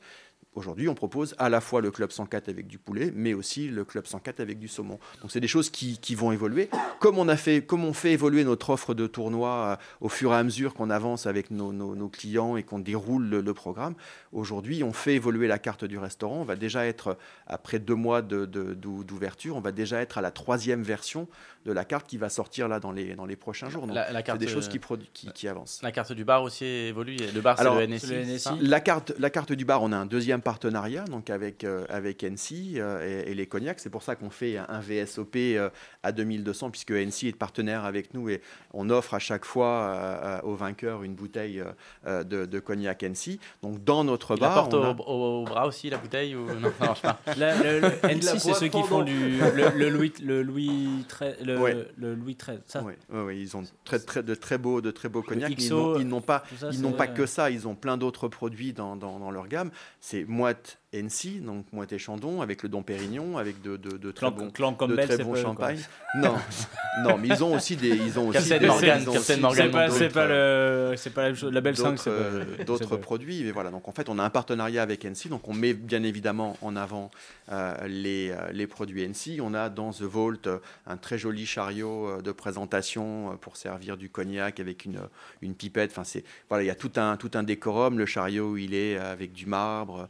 Euh, vous avez des, des, des, des- des jolis verres en cristal qui sont là. Normalement, on fait le service avec cette espèce de, de grande pipette qu'on va plonger dans le dans la carafe et on va servir les euh, les convives comme ça. Donc voilà, donc il y a, il y a tout ça, on, on est, on est barrière. Alors oui, tout à l'heure, on parlait un peu de, de clinquant, de, de, de, de dorure et, euh, Mm. euh, et de d'or, mais c'est ça fait partie du positionnement, ça fait partie aussi de la marque. Le- les, les codes barrières, c'est euh, du rouge, du bois, de l'or. Aujourd'hui, un peu plus de blanc, mais dans notre logo, le B, il est doré. Donc du Mm. coup, euh, on n'a rien, on n'a rien lâché pour qui que ce soit. C'est que ça fait partie des, des codes euh, de la marque et le décorateur a, a associé les codes de la marque dans, dans, dans- dans les différents espaces. Toi, Brian, euh, tu, tu manges là-bas euh, tous, les, tous les midis, j'imagine, maintenant Euh, alors, on- vu qu'on est ouvert de midi, enfin de midi à 14h, il y a le resto et de 14h à 6h du matin, j'ai plus tendance à manger le soir que le midi. Ouais, le, Hein, le midi. Mais oui, oui, je mange là-bas. Alors, c'est quoi, c'est quoi ton, petit, ton petit kiff euh, Alors, là-bas? Moi, je vous conseillerais Le une, de Brian. une La- burrata. Eh bah, tu sais quoi, j'allais la dire. parce que moi, burrata en Moi, ce entrée. que je dis, la- je La- vois la, la burrata des Ouais. pouilles bien crémeuses, tomates rouges, jaune verte et fraîcheur de pastèque, vinaigrette à l'huile de courge. Moi, je vois ça, euh, bon. Alors que- maintenant, elle a un peu évolué puisque maintenant c'est la crunchy burrata d'automne. Euh, donc euh, c'est pas, il y a des figues, il y a, Il y a du petit marron. il y a du petit marron, donc c'est celle euh, d'automne qui est excellente. Et après le ceviche, voilà. Mais j'aime les trucs euh, froids comme ça, mais c'est excellent. Après, dans l'ensemble, je pense qu'on peut. C'est une carte qui est relativement restreinte, mais avec, avec des produits frais, donc euh, il y a moyen de trouver. euh, Moi que comment j'ai bien étudié euh, le- le, le menu, mais pas la grille il, des tournois. il- hein. il est prêt à venir. Alors, Ouais, moi, j'ai dit, j'ai que je faisais la a carte et toi, tu faisais les tournois. Moi, je faisais la carte, de- Ouais. le menu. Alors on a, on a vu sur le, sur le site, alors je sais pas du tout si vous allez pouvoir nous, nous en parler, mais il y a quand même un phénomène, bon, on, maintenant on peut plus parler de phénomène qui, qui monte, mais c'est l'e-sport. Il y a eu le il y a Barrière e-sport Tour. Mhm. Euh, alors je sais pas exactement comment a fonctionné cette compétition. On a vu qu'il y avait plein de guests. On a été sur le, sur le site, il y avait des euh, comme euh, les McFly plus gros- les Carlito, gros Gotaga, euh. enfin il y a vraiment énormément énormément de noms. Ah, c'est à Deauville, non? C'était à Ah, c'était à Anguin-les-Bains. Anguin. C'était Anguin-les-Bains et euh, il y avait une scène sur le, sur Sur- le lac. sur le lac, c'était ouais. Mais il y a euh, il pas eu à Dinard. Enfin, je sais que ça, on- tourne, ça a On tourné l'a un fait peu. à Lille, on l'a fait à Toulouse. Euh, euh, Exactement, ouais, c'est McFly et Carlito étaient là pour euh, la sortie des. un premier show à Toulouse avec euh, le stream. Viens un micro s'il te plaît, parce que sinon on ne t'entend pas. Alors, il y avait un début, une première. Tu peux, tu peux t'asseoir. Allez, viens, viens, t'asseoir, viens, tu peux prendre une chaise. Présente-toi. Attends, on va- toi Bonsoir. Alors quel âge as-tu? Bonsoir. Bonsoir. Comment as-tu Plus jeune que commencé? Monsieur Michelet. C'est désagréable. alors je le note. Non, non, je suis Elora, responsable marketing du club. D'accord. Je travaille avec Jules qui est juste derrière. Jules qui est, on connaît pas. non, j'ai- Jules, J'avais entendu Bonjour parler. Jules. La plus belle barbe du Jo- circuit. Laisse. Donc tu es directrice marketing. C'est ça. Et donc, on avait deux étapes au Barrière Sport Tour. Une première à Toulouse et une deuxième à Anguin. Et à Anguin, c'est là où on a vu euh, McFly et Carlito. C'est ça, il y avait la ça. grosse scène avec. euh, C'était pas le. Carlito. C'était le. C'est là où il y avait Big Flo Oli, euh, Ouais. tout ça. euh, c'était c'était incroyable. Vous avez faire un super. carton plein. euh, C'était voilà. super, on y allait avec Jules. Et il y avait un showcase à la fin de Big Flo Oli qui était top. Ouais, et euh, enfin, c'est quand même les noms, euh, les, les plus grands noms de, de, de YouTube. Enfin, Mm. aujourd'hui, on est euh, sur des. Sur des... Des millions, des millions de vues, là, clairement. Oui. euh, c'est plusieurs millions d'abonnés. euh, en- Bah, Carlito, ouais, c'est 5 c'est- millions d'abonnés. Vous savez, quand on voyait la grille un petit peu sur, sur, le, sur le site Barrière, on voit la grille des, des guests de, de l'eSport Tour. Enfin, à un moment, on se dit, bah, c'est pas possible. Vous avez pris tous les mecs euh, que vous avez, tous, tous les youtubeurs, vous avez mis leur nom, quoi. Parce que juste déjà, Gotaga, par exemple, Gotaga qui est un. Ah, là, on le voit, là, un- il est au micro, euh, sur Non, c'est lui. tranquille. C'est pas Gotaga. Non, là, c'est pas lui, c'est présentateur, mais c'était Gotaga Show. la- Non, mais c'est c'est parce que non, c'est c'est- le. Non, mais c'est Go- le Gotaga Show, c'était un gars. Ouais, c'est Gotaga Ça, Show. euh, Anguin aussi, ouais. Et, euh, et ouais, bah, vous êtes, euh, ouais, on- j'imagine qu'on qu'on est sur, sur la vague euh, e-sport qui cartonne en France. Il y a le week-end dernier, je crois que c'était- il y avait les, les- les championnats du monde euh, Ouais. de LoL. League of Legends euh, Ouais. euh, qui, qui, enfin, pareil, ça a cartonné, c'était à Bercy. euh. Donc là, euh, on va re-signer pour une, une saison 2019. Ouais, Enfin, bien sûr. Alors après, je serais pas la plus adaptée à parler du Barrière Sport Tour parce que nous, on est plus spécialisé poker et le club. Mais en tout cas, il y a des étapes qui sont prévues pour le Barrière Sport Tour et ça continuera euh, comme ça, euh, Barrière. C'est, je pense que c'est un peu l'évolution logique euh, pour notre groupe de s'intéresser euh, aux choses qui sont dans la, enfin, aux, aux- aux événements qui sont dans la tendance, euh, que ce soit les jeux, alors les jeux, les nouveaux jeux qu'on peut développer dans nos établissements, les jeux 100% live, les jeux euh, semi-électroniques ou les jeux électroniques, mais aussi tout ce qui se passe autour, euh, le e-sport, euh, demain les jeux, les jeux en ligne, tout ça, ça fait partie bien évidemment des pistes de réflexion qui sont suivies par notre groupe, qui sont suivies par les équipes, les équipes du siège qui est, qui est basé à Paris. Donc voilà, il faut, il faut avancer avec son temps. Le groupe est à plus, à plus de 100 ans. Euh, euh, j'ai commencé, il n'y avait pas encore d'ordinateur, mais aujourd'hui. J'ai euh, cru que j'ai aujourd'hui, commencé, j'ai commencé, non, non, n'existait pas. Mais aujourd'hui, aujourd'hui, voilà, les, les smartphones, les tablettes, enfin tout le monde, tout, le- enfin, tout le monde a ça sur, sur lui. Donc il faut aussi qu'on avance dans cette, dans, dans, dans cette, dans cette euh, évolution technologique et on ne veut pas rester, euh, rester en arrière. C'est pour ça qu'il y, a des, euh, y a du e-sport euh, maintenant en partenariat avec, euh, avec le groupe Barrière. Ah. Qui sait peut-être qu'on pourra en voir euh, à Paris Non, euh, peut-être que. Un- un- je pense que ce sera un peu plus. Ouais. configuration est compliquée, c'est parce compliqué. qu'en Guin-les-Bains, on l'a fait. euh, On l'a fait soit- sur le lac. Ouais, au Gotha-Gachot, on l'a fait pour le, sur le lac. Et là, euh, pour Call of Duty, on l'a fait dans le théâtre. Ouais, ouais, il y a pas de. C'est vrai que le Ouais. théâtre. C'est, De, le- euh, Ouais. Le théâtre du Club 104 est très petit. Ouais. Ouais, c'est ça. Très petit. Alors, là, là, en fait, on a quasiment mis tous les espaces à disposition des clients. Ouais. hein. On est là, ça, y a plus de. on a, on a, on se partage des micro-bureaux. euh, Mais si on- si on avait mais pu, pauvres, si on avait pu vous mettre en fait des, Moi des- j'ai des pas de bureaux bureau, mais le- vous Toi, t'as pas de bureau en vous plus. verriez le bureau de Monsieur Michelet et celui d'Elora et Jules. Honnêtement, ils sont pas bien grands. Je pense qu'il faut la taille de votre cuisine. Bah, attends, Oh, bah, tu sais combien de monde on a mis dans cette cuisine on a mis dans on cette rentre- cuisine On rentre à beaucoup, beaucoup. On fera beaucoup de Ouais, gens. je suis Je d'accord. te dis pas dans quel état, mais on y rentre. On peut y rentrer. Ils essayent d'être un poil plus sobres, généralement dans, les, vous, dans euh, les vous- bureaux. vous nous parlez du coup d'ouverture, euh, enfin de, de propositions, en tout cas de réflexion sur des nouveaux jeux. Des, alors sans forcément parler de l'e-sport, hein, mais euh, bah, forcément pour qu'il y ait des nouveaux jeux qui puissent apparaître dans les, dans les clubs, euh, il faut que la législation évolue. Est-ce que vous vous concertez entre tous les clubs Si par exemple vous avez une idée d'un d'un jeu, est-ce qu'il y a une concertation entre vous ou c'est vraiment un groupe Aujourd'hui, euh, aujourd'hui, ce qui nous a été euh, euh, opposé, c'est qu'il n'y aurait pas d'expérimentation dans l'expérimentation. Les clubs à Paris, c'est une expérimentation qui, à l'origine, devait s'arrêter au 31 décembre 2020. Vient d'être euh, euh, euh, voté un amendement qui a changé quelques, quelques mots dans le texte. Ils ont changé 3 en 5, donc c'était une expérimentation de 3 ans qui est passée à 5 ans. Ça on n'aime pas ça entendre ce Et genre de truc. c'est une expérimentation qui devait s'arrêter au 31 décembre 2020, mais qui a été repoussée au 31 décembre 2022. Pourquoi? Parce qu'aujourd'hui, euh, euh, le seul club qui a, qui a pris de l'avance sur les autres, c'était le club Tranchant, qui a ouvert en avril l'année dernière. L'expérimentation avait commencé au 1er janvier. Tranchant a ouvert son club en avril 2018. Mais tous les autres clubs ont ouvert euh, fin 2019. Ouais. Donc ça veut dire tirer des conclusions, puisque le, le rapport de conclusion devait être fait en juin l'année prochaine. Donc ça veut dire que globalement, on allait tirer des conclusions sur une expérimentation avec la majorité des clubs qui n'allaient même pas avoir une année d'exploitation. C'était un peu, un peu ridicule, euh, c'était risqué de, de, de, de, faire cette expérimentation sur aussi peu de temps.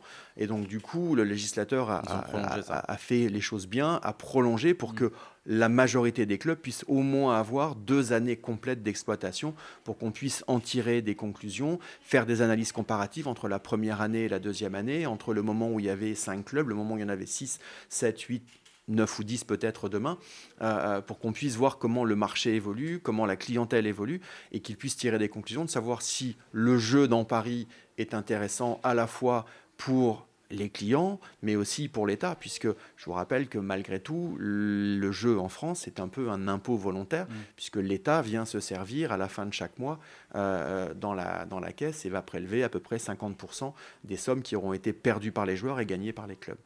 Donc c'est Oui, un impôt, c'est un près, c'est à volontaire. peu près voilà. similaire au, C'est un impôt volontaire. au online. euh, Alors pour faire bah, une petite, euh, petit paral- enfin, petite transition en- sur une question qu'on a euh, dans le chat, c'est est-ce qu'on va revoir Barrière Poker online?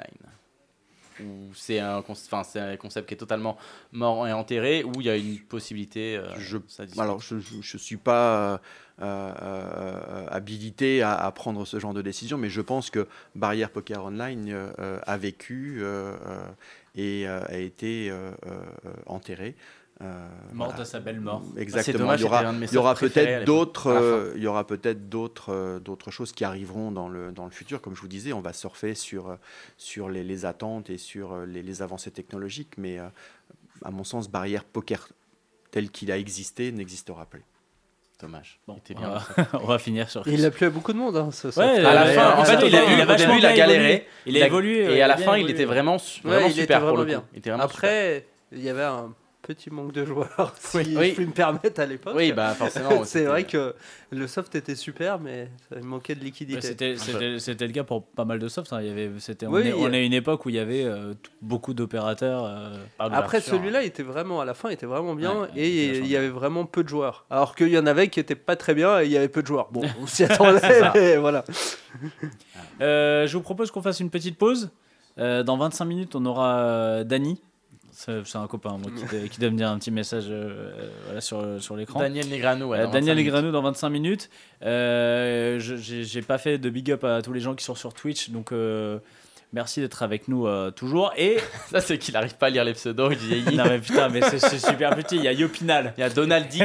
Il y a Donald Dick. Yopinal. Donald Il y a Duck. Ducro95. Il y a Wizbot. On connaît bien Wizbot. Wizbot. Serial. Loser.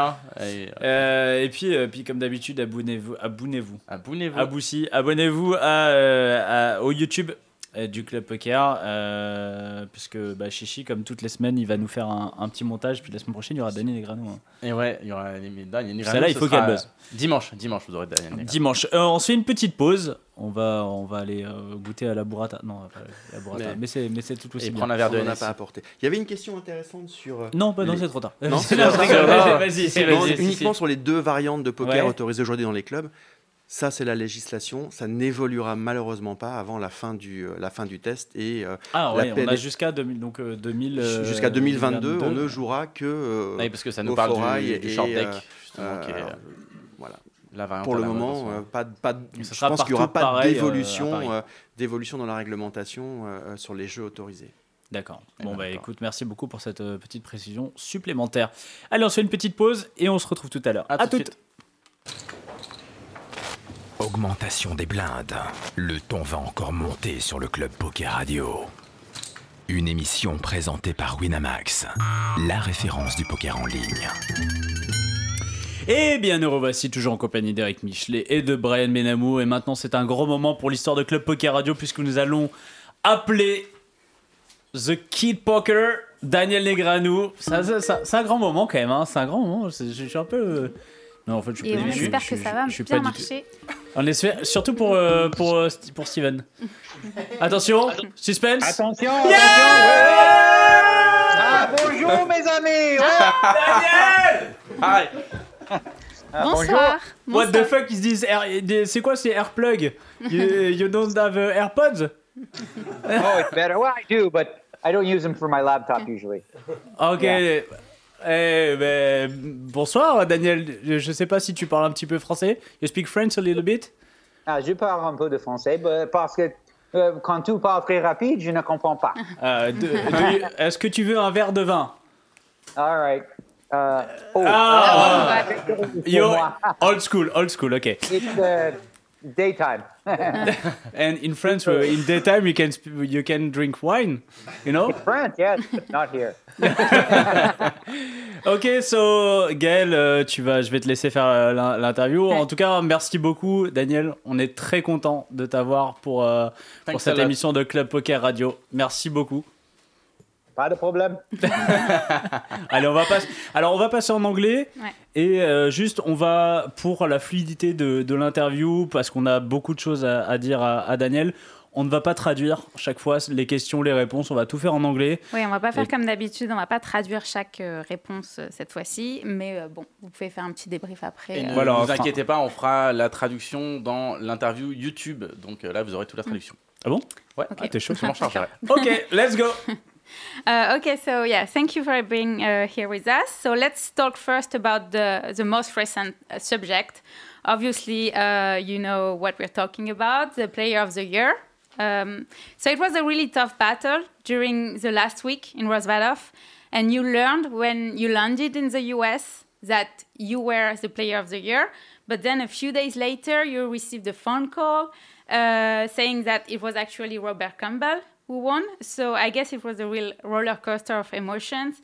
Uh, there was a lot of reaction on social media. How did you handle everything? So I'll be honest with you. When I got the news, um, I wasn't. I thought I was going to be very upset or angry, but I wasn't because I thought about what I did. I went to Rosvedov with my intention to leave with the most points and win Player of the Year, and I did. I accomplished my goal, and this is all a personal journey. It's all about silly goals. There's no money on the line. It didn't cost me anything other than a picture in the Rio. So in the end, I was happy for Robert Campbell. I felt like he was deserving. I was proud of the accomplishments that I put together. Obviously, had I known the points were different, I would have played different in a lot of the tournaments, especially the last one. Um, and then, of course, some of the reaction. I mean, you know, you had Doug Polk and Sean D both like accuse me of knowing the points were wrong, which isn't surprising to me because this is their, what they do. They just baselessly accuse people of something with no evidence, just, eh, I think so. Very, very bad thing to say in poker to somebody that you're a cheater without any evidence. And I have lots of evidence to show that I didn't know, and all they have is, well, he pays attention to this stuff, duh. So he must have known, duh. I'm an idiot, duh. I'm a troll, duh. Like that's all they got. Like it's so stupid. It's very typical, you know. Re- truth is irrelevant. Vraiment, ce n'est pas important pour, pour, pour elle. It doesn't matter to them. They don't give a shit about the truth. Yeah, that was that was actually my next my next question. Uh, were you surprised and hurt by the comments and like the strong accusations they made against you, Deep and Doug Polk? But uh, apparently you were I'm not, not really surprised. surprised. Well, how would I be surprised? This is his business. Doug Polk's business is attack people bigger than him, so that he brings people to his site. So then he changes that into money, where he puts them on, you know, get, sells uh, his, his his product. That's what he's been doing for since he started. It's not new. He's been attacking me with lies for five, six years. It's it's it's just an extension of that. So of course, I'm never surprised when he has something bad to say about me. Of course. And uh, did you have the occasion to talk with Sean Deep during uh, the last WSOP in in Rosvadov or not? I was civil with him because I realized like his brain doesn't work like a normal person. He has like it's true. Oh it doesn't. He has like a lack of empathy or understanding because he said on January 3rd, I was got engaged January 1st to my wife Amanda. On January 3rd, he tweeted, "I can't wait. I can't wait for the divorce tweet." Who says that? Not a normal person. So I said, "What's wrong with you?" His friend said, "Sean, why would you say something like that?" So from that point on, he's never apologized, never acknowledged that what he said is wrong, doesn't seem to care. So I realize he's just a little cuckoo. So I see him that way, and I don't take him all that seriously anymore because his brain doesn't work right. Just something's wrong. Yeah, okay. Yeah, I understand. Yeah, it was a mean comment. Je sais pas si vous vous No, rappelez. wait, wait, wait. Uh, uh, it's it's normal to be angry. You know, it's because uh, when you're attacking every day uh, for you, you say six years, how do you handle uh, being attacked very often? It's not th- that time, you know, uh, because you're you're a public person. So how do you handle it? Yeah. Well, for the most part, like 99% of it, just ignore it. Don't bother. But when somebody makes a serious accusation, like says you're a cheater and you lied or you didn't know the points, then it's important to speak out and show all the evidence which shows that absolutely not. You're dead wrong. And you know that's that's not okay to do. If you come after me with stuff, I don't care. Come after my wife for nothing. She doesn't even know who Sean Deeb is. She first said, "Who is this fucking guy? I don't even know who he is." And uh, you know, so for him to say that, uh, I have to respond and, and you know show respect for my wife. But mostly, I think the approach is just ignore it and realize that a lot of times people don't like you because they want to be you. They want to have what you have. They they and you know jealousy, hatred. It's easy to have mob mentality when you're in the top of your industry, whatever it is. A lot of people, instead of trying to climb themselves, they want to pull you down and step on your shoulders. And that's never a good strategy long term as, as a life strategy. And um, yeah, to come back about uh, to the WSOP and the Player of the Year system, uh, do you think because you already complained many years ago about the system, uh, and do you think that this incident this year uh, will push more the organization to change the system to be more about quality instead of quantity of, and mean cash? I hope so. That's what I've been pushing for for years. And the main idea I have to fix it is to limit the number of caches that count. You can come up with whatever number you want, whether it's 10, 12, or 15. I don't care. Pick a number so that, you know, Chris Ferguson and the other players who just late, last minute reg try to double up and get 50, 60 points for player of the year. It makes for stupid poker. Like in Rosvedov, I was vlogging and I was showing people, like, this is what I'm doing. I'm going all in to try to double up to get a min cash. It's like not poker, you know? We want to celebrate wins, final tables, not, ooh, I came 785 into Colossus. Who cares? That's not a big deal. Shouldn't get any points for that. And uh, yeah, you had an amazing year. Uh, you got married. You quit Poker Stars after 12 years of sponsorship. Uh, your vlog is really booming. Um, how this year was uh, like uh, life changing for you? Well, you mentioned the biggest and most important one, which was, you know, marrying my wife Amanda Leatherman.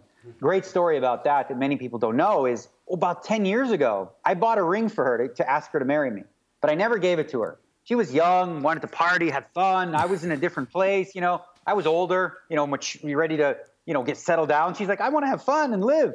So we split, you know. I kept the ring for 10 years. in my safe. I never got rid of it. And she came back to Vegas to do a show, and we started talking again. And I, you know, we had the chemistry. She's grown as a person. I've grown as a person to where now it makes sense and it works. So we're like, well, hey, I have this ring, so I might as well give it to you. So she accepted, and uh, you know, it's been blissful. Like we, mm. She's the perfect wife for me in every way. She fully understands poker, how to be supportive, how she, you know, she knows like when I get knocked out of a tournament, my brain is not available for discussion. I can't talk about uh, the drapes or the, the color of the bathroom or shoes. no, I'm still thinking like, well, the guy check raised the turn, the bottom pair. Maybe I could have called, shoved. Whoa, and then he did like my head. My, I'm not. You know what I mean? Like I can be sitting next to you, but I'm not really there, mm-hmm. right? Mm-hmm. But she understands that, and she doesn't take it personal. She knows I need my my time and space to just you know think. That's what makes you good at poker, though. Is like after you play, you should be thinking about all the hands and going, okay, what did I do right? What did I do wrong? What can I do better next time? Yeah, it's it's really crazy that you kept that ring for so long. Ah, I know. Yeah. Yeah, my ex girlfriend probably didn't like it very much. Definitely not. we we won't tell anybody, you know. Yeah, yeah. and uh, yeah, about about Poker Stars, it was also a big uh, change for you because you stayed with them for 12 years. Uh, and so, what was the main motivation for you to uh, to just uh, take your freedom? Well, you know, 12 years is a long time, as you said. You know, you don't is my audio okay? Sorry, I heard yeah. myself. Yeah, yeah, yeah, okay. okay. Um, yeah. So 12 years is a long time, as you mentioned, and I feel like at some point, sometimes like being in the same thing, you can get what's called stagnated, where you know it's kind of going through the motions. And uh, for them, they're like definitely going in a different direction. You know, you saw Liv and Igor recently, you know, split with mm. the company, and they're they're just they're changing the model for how they're doing things. And I'm also going in a different direction myself. Um, so it just made sense at this time to sort of like, okay, you have a different direction for the way you want to go the company. I have a different direction for where I want to take my life. But I have nothing bad to say about the many years. There's obviously one moment, and the only moment that I fully regret um, within the company was the S&E debacle, where they screwed over the players and didn't honor an agreement that they that, that they had. Um, that was a tough time for me because I didn't agree with the decision. Uh, I don't run the company, so I was vocal. I never defended it because I think it was outrageous and terrible. And I don't think, from a PR perspective, they will ever recover from that because people are always going to have a negative view of Poker Stars from that time. And I don't think they're ever going to fix that necessarily. Um, but other than that, like changes they make and trying to keep up with, you know, with the, the, the, changing nature of poker and how tough it's become, and they're trying to stay in business and doing what other companies are doing. I don't have a problem with that stuff. The S and E thing was one where I look back with regret that I couldn't do more. Uh, yeah, as you said, uh, poker stars will never fully recover from what they did, and they received a lot of criticism. Um, um, but you also did uh, when you were still uh, have the sponsorship with them uh, that people were saying you were not completely honest and you could not totally speak uh, freely. Uh, so do you think that now that you're not with them anymore things are changing for you the way the people look at so, you now?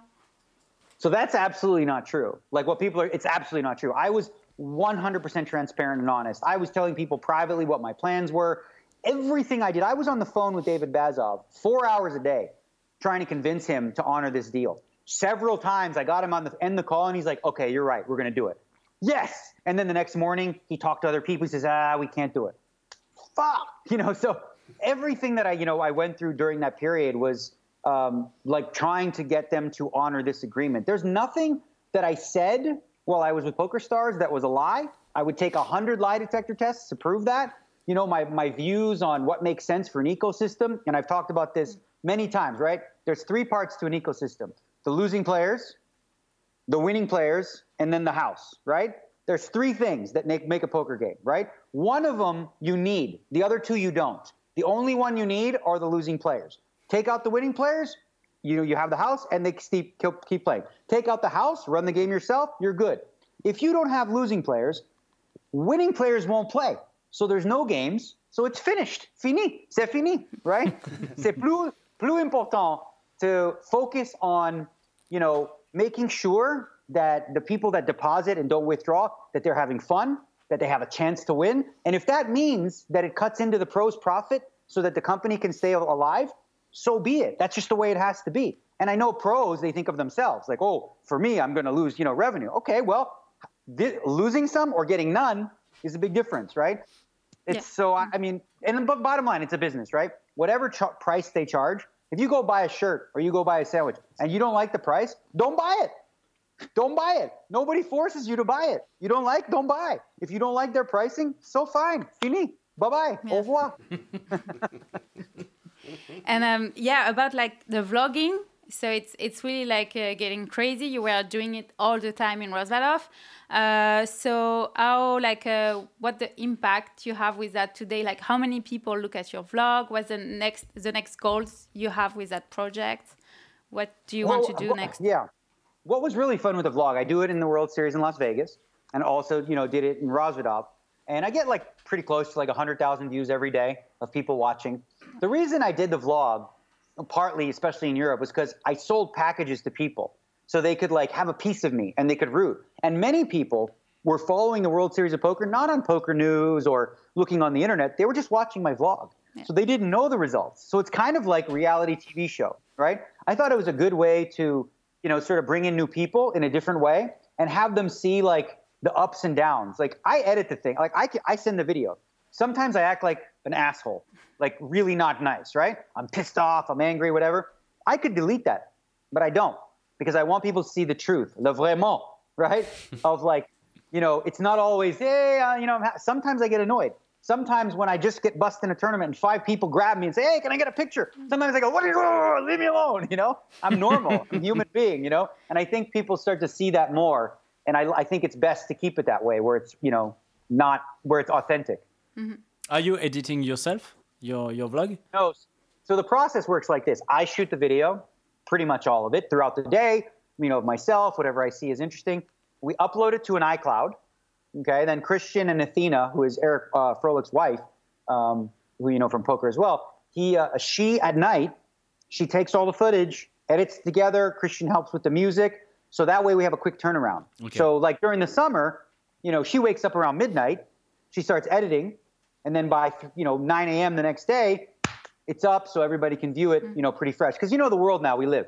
If you show the vlog seven days later, everybody knows already. It's old news. So we wanted to keep it fresh, and uh, and that's the system we use. So I don't actually edit them, but I have say. Like if I see something funny, like chainsaw, Alan Kessler. Yeah. A lot of people enjoy. They said, okay, put a little bit with you know a chainsaw and something funny around that. And so I give her some things that I want in there, and then she uh, she does a great job with it.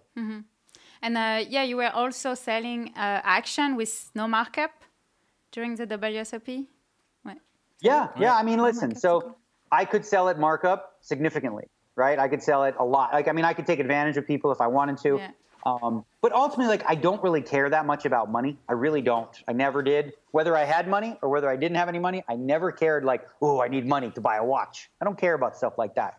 So for me, if I was going to do this, I would have felt a little weird about charging people like you know interest or something like that. What we end up having to do because the transaction fees, it's stupid for me to have to pay them all. So you know we just say that you have to cover the transaction fees. So like basically they pay maybe 1.05 or 4 or 3 depending on their thing. But for me it was important to just do it that way because I didn't care about you know the small amount of money I could pull in. It doesn't change my life. So and I think you know for people it's uh, it was you know a good uh, investment for sure. And uh, yeah, where where's the next uh, vlog gonna be? So it's funny. I just saw the schedule for uh, Australia, and there might be some other events running around Australia in January. So if I do go, and I haven't decided yet, could be a long trip. If I do go to that tr- tournament, then I will also vlog as long as I get permission. Because when you're in the casinos and stuff, I want to vlog. I don't want to get in trouble, so I have to ask permission and make sure it's okay. But I would imagine it's good. They would see that it's good for them. Free promotion. Like, why wouldn't you want me to show off your casino every day? Seems like obvious. Um, t'avais un truc? Um, j'ai- um, you do a masterclass uh, in uh, September. So what was your your goal or your everybody now do a, a masterclass? Why you? What was the the point to do this? Oh, my, so mine is completely different for a couple of reasons. First of all, I'm working with masterclass.com. If you look at who works with masterclass.com, it's the pinnacle people in their industry. Martin Scorsese teaches directing. Uh, Serena Williams teaches tennis. Uh, Wolfgang Puck teaches cooking. Yeah, You we know, don't like we don't we don't know the, names. we don't know these people. Who are they? Oh, well, well, Like Sorry, you never heard of any of them? No, No, it's- it's you know. I'm joking, obviously. So all like the top of their class, and they do such high-end work. And the, what I also liked about it was, so a lot of the masterclass people do. It's for poker players, right? Just people who really, really play poker. Masterclass reaches a much wider audience of people who are not in the poker world. They don't follow the new poker news all the time. But let's say they're looking at a video uh, of you know Steph Curry to teach to show teach how to sh- basketball. Then they see poker. They say, oh, maybe I'll watch this one too and get interested. So it was an opportunity to expand. And they did so much marketing. You probably every time you watch a YouTube video before you watch a poker one, the masterclass comes up. You know because they spend a lot yeah. because it's been very well received. They did. Uh, you know, they're very happy with the results of uh, what we did. Uh, what, what, what's the, the main difference between yours and Phil Ivy's? So with mine and Phil's, obviously Phil's is shorter, so mine is a little more extensive. And you know, Phil is more, I think, based off of like hands he's played, discussing his thought process and things throughout. So like you're hearing from Phil Ivy like how he approaches poker. So that's basically like that's what you would learn. Is like how does Phil approach it?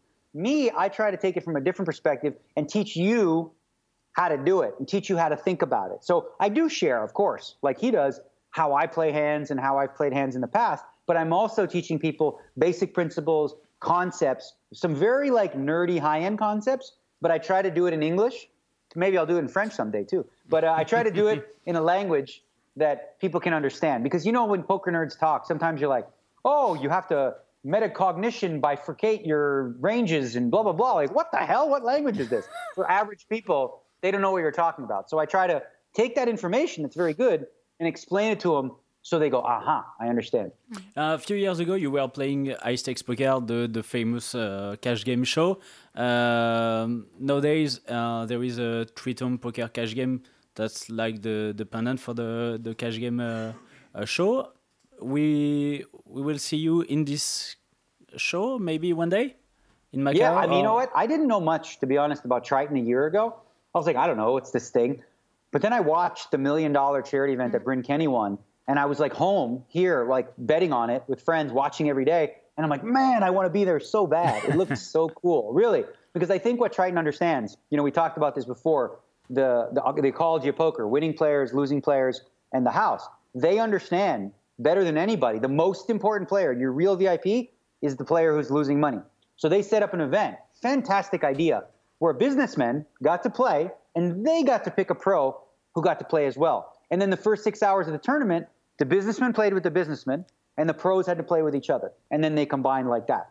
So really good idea to give businessmen not a feeling of like I'm ta- being taken advantage of, I'm a sucker. Nobody wants that. Like if you're a businessman who has a lot of money, maybe you don't mind losing a million.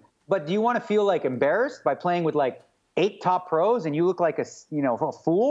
You want some kind of a chance. So they understand that better than anybody, and I definitely think in the future I'll be uh, attending Triton events. Euh, Chichi, t'avais un petit truc, tu voulais te faire un petit kiff, non Je voulais faire un, un petit kiff. Uh, uh, Daniel, you know, um, after the, the last part of, of our show, uh, it's called the party technique. You know, we study a hand and uh, with our guest. So, could you say in French, c'est la partie technique avec Chichi C'est la partie? C'est la, la partie technique avec Chichi. Ok. C'est la partie technique avec Chichi. Oh, that's good. Thanks a Okay, lot. that's really Thank you very much, Daniel. Merci beaucoup, Daniel. All right, you're welcome. so, ouais, t'as une petite. euh, Ah oui, j'avais juste une dernière petite question. Uh, yeah, I had another question. Last question. It's not about poker at all, but uh, you really like you've always been uh, really vocal on social media everywhere about politics, and uh, you're supporting Andrew Young.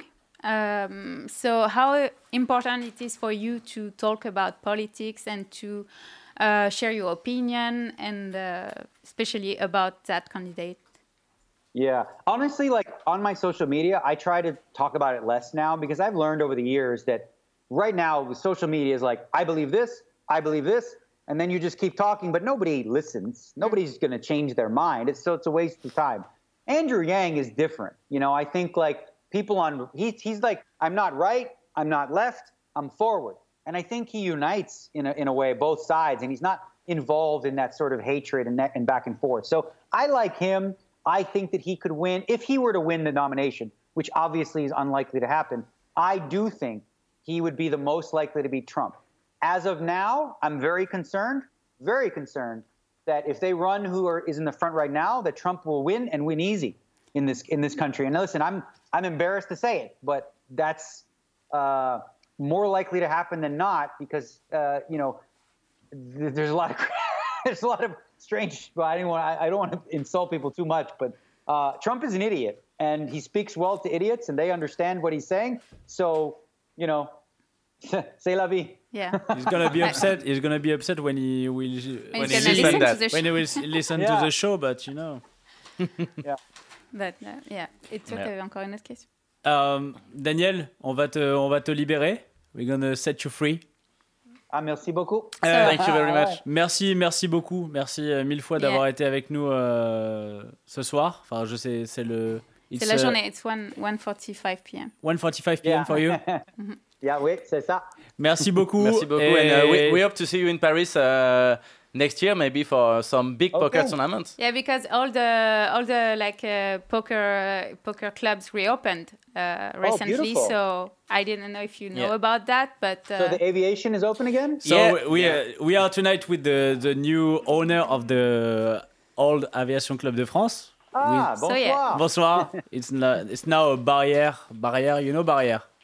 Oh yes, of course. Yes. Yes. Maybe. Well, my wife loves Paris. She loves it there. So maybe we'll make a trip and make a vacation of it. So we come for the poker and then also, you know, see the city a little bit. yeah. And Uh, Perfect. perfect. Thank you very thank much. Thank you very much for Daniel. your time. It was uh, Okay, really guys. great to have you and Bye. Bye bye. Bye. Thank you. Thank you. Have a good Merci day. beaucoup Daniel. On l'applaudit. Ben top. bah oui, n'est-ce pas Top. Il a même pris la pause. euh, Il a pris Non, la pause. bon client, en plus, il un fait bon une petite, euh, une petite, euh, un petite dédicace. Ouais. euh, C'est magnifique. le seul qui connaissait, c'était l'aviation. Donc, tu C'est vois. magnifique. c'est- Bah, le seul qu'ils connaissent tous, c'est l'aviation. Oui, en même Bah, temps, ils sont tous temps, venus jouer à, l'aviation, hein, donc forcément, ils connaissent. Ah bon, je croyais que c'était le CIC que tout le monde connaissait. En tout cas, vraiment, Daniel, super cool. Ah, il, a il balancé un peu. Il a il, il il il la, il a- il a la patate. hein. il a- Il, Ah, il était, il remonté quand Il même. a envoyé hein. des petites punchlines. Il était. C'est chire. Je crois qu'il va pas passer les vacances avec Shawnee et. Polk tout de suite là. Pas trop. Je crois pas, non. Je Mais crois qu'ils on pas aura, boire on un aura Doug, on aura Doug Mm. Qui est. Alors Shawnee, bon, on l'a déjà eu euh, bah, il y a un an. dernière, Il y a ouais. pile un an, hein, je crois que c'était Il y a Roswell. d'un an, quand il avait, juste avant qu'il gagne le Player of the Year. C'était l'année dernière. On l'a eu il y a un an et euh, bah, avec toi d'ailleurs aussi Mm. encore. On est... Mais là on était en live. On l'avait, Ouais. euh, Et euh, bah écoute, on va essayer d'avoir Doug Polk. hein. Ouais. C'est notre, euh, c'est C'est- notre, c'est ouais, notre c'est- mission. c'est Ça fait, ça fait de 10 ans Ah, qu'on il y le en a- dit, il mais y a- il y là, a plein de noms. Il y a Joe Joe Ingrams aussi. beaucoup, Graham aussi, on va, essayer, on va essayer de faire du. Non, mais euh, ouais, ouais, il y a pas mal de, de clients à avoir. Enfin, il y a vraiment beaucoup de monde à avoir. euh. Et, la semaine euh, prochaine, euh, je verrai, mais normalement, on aura Dash Dudley, que vous ne connaissez pas. Évidemment. Mais Dudley, Dudley, mais si, Dudley, bien sûr. Évidemment. Bien sûr, mais bien sûr qu'on connaît Dudley, il faisait les, Les dessins, Mais bien sûr, c'est bien parce que lui, c'est vraiment un spécialiste Oma. Il veut que de l'Oma. Il a gagné deux bracelets cette année. Donc, euh, Ah, quand mais même si, pas il les a gagnés à Rosvadov. Il a gagné un et- Rosvadov et le 10K aussi euh, au WSOP avec cet C'est un. Allemand? Non, c'est un Américain. Ah, C'est un Américain, voilà, c'est ça. Dudley, c'est allemand pour toi, Dudley? Mais non, mais pour moi, c'était un. Non, l'allemand, c'est le premier qui avait gagné euh, un. D'Oma, donc euh, voilà, c'est intéressant aussi. Voilà, Voilà. tranquille, un petit million. Quand Voilà. même une tête de footballeur américain, quand même. C'est ça, une bonne tête d'américain. Eh ben écoute, Voilà. euh, merci beaucoup Gaël, Merci, bravo, Gaël. parce que cas, bah, bien sympa, euh, ouais. comment t'as fait pour avoir euh, Daniel? T'es es allé le voir à table et tu as dit bah écoute, euh, Non, j'ai demandé à je son connais, meilleur euh, pote. je connais Chichi, hein? J'ai demandé à son meilleur pote de, de Ouais, lui dire. De lui Donc, dire. Du coup, euh, il pouvait pas dire. Il non. pouvait pas dire non. Ouais. Bah écoute, euh, bravo, Donc voilà. bien joué, tout. well done. Et, puis bon, il a l'habitude de, de voir ma tête aussi, donc du coup, ça va, ça passe. Ouais, au bout d'un moment, ils t'ont tous vu, quoi. Ils se disent, mais elle, c'est elle est là pour quelque chose, c'est sûr. C'est ça. Et voilà. Bon, du Donc coup, voilà. ils sont obligés de dire oui. Ouais. Eh ben, en tout cas, bravo, Gaël. et tu as euh, trois semaines, trois semaines passées à Rosodov, euh, t'as été, tu Eh vois, ben, c'est beaucoup mieux que ce que euh, l'image que vous en avez gardée l'année dernière. Pas La ton- campagne est très belle. quand même pas ton bronzage mexicain, quand même. Non, j'avoue, je préfère quand même le Mexique. Mais bon, il y a des bons côtés à Rosvadov. Il faut pas trop critiquer. C'est pas, pas si mal. Ah, mais le casino est génial, on l'a toujours dit. Ouais. Donc, Eh ben, en même temps, il a passé trois semaines à Rosodov. Vrai. Non, mais euh, j'ai regardé ses stories pour le coup, et c'est vrai que là, ça m'a presque ça donné envie de venir faire un T'as envie footing. d'aller te balader en forêt. Ouais, Faire un footing, Ouais. tu vois, C'est ça. Un, un seul. Un. Pas, pas non plus. Eh ben écoute, merci Gaël, à la semaine prochaine. Et à la Tu seras semaine encore à Paris prochaine. ouais, la semaine prochaine encore à Paris. Eh ben super. Et euh, voilà. Et ensuite, bah, c'est la dernière, je crois. La J'ai dernière de quoi c'est toujours la dernière. Bah, avec parce que dans deux semaines, vous faites le mercredi, donc euh, ça, je pourrais pas. Ah oui, c'est vrai, qu'on fait une émission le mercredi, Ah oui. c'est vrai, fin novembre. Oh. Très bien. Donc tant pis. Eh ben, écoute, Voilà. merci beaucoup, On va Gaël. Merci Gaël. Allez, bisous, bisous. Bisous. Bon, maintenant, on a rigolé, mais maintenant, on va passer à des choses sérieuses. Euh, Eric, on va voir un petit peu euh, si tu te débrouilles au, poker, parce qu'on va, on va passer à la partie technique. Euh, donc, euh, Brian, Ah, c'est euh, c'est là où il va être le plus impressionnant. Vous avez aimé ces histoires au début euh, sur les Dans quel sens différentes Impression- euh, impré- anecdotes? impressionnant Moi, je- dans quel sens? Je connais mes compétences en fait, c'est pour ça que j'ai engagé Brian. tu, tu, t'as- tu joues un peu au poker? T'as joué un peu? T'as déjà joué? J'ai joué un peu au poker, mais c'est trop lent pour moi en fait. Je suis trop impatient et en fait. ah, Toi, euh, t'es un, toi, t'es un joueur de blackjack ou de. ouais, de ouais, t'aimes faut que ça les, aille- faut les que ça jeux aille de vite, en table fait. euh, faut que ça aille vite. Bon bah on, on va on va tout de suite voir euh, on va tout de suite voir ce, ce qu'il en est. Chichi, c'est la partie technique. La partie technique. Non mais alors, Attends.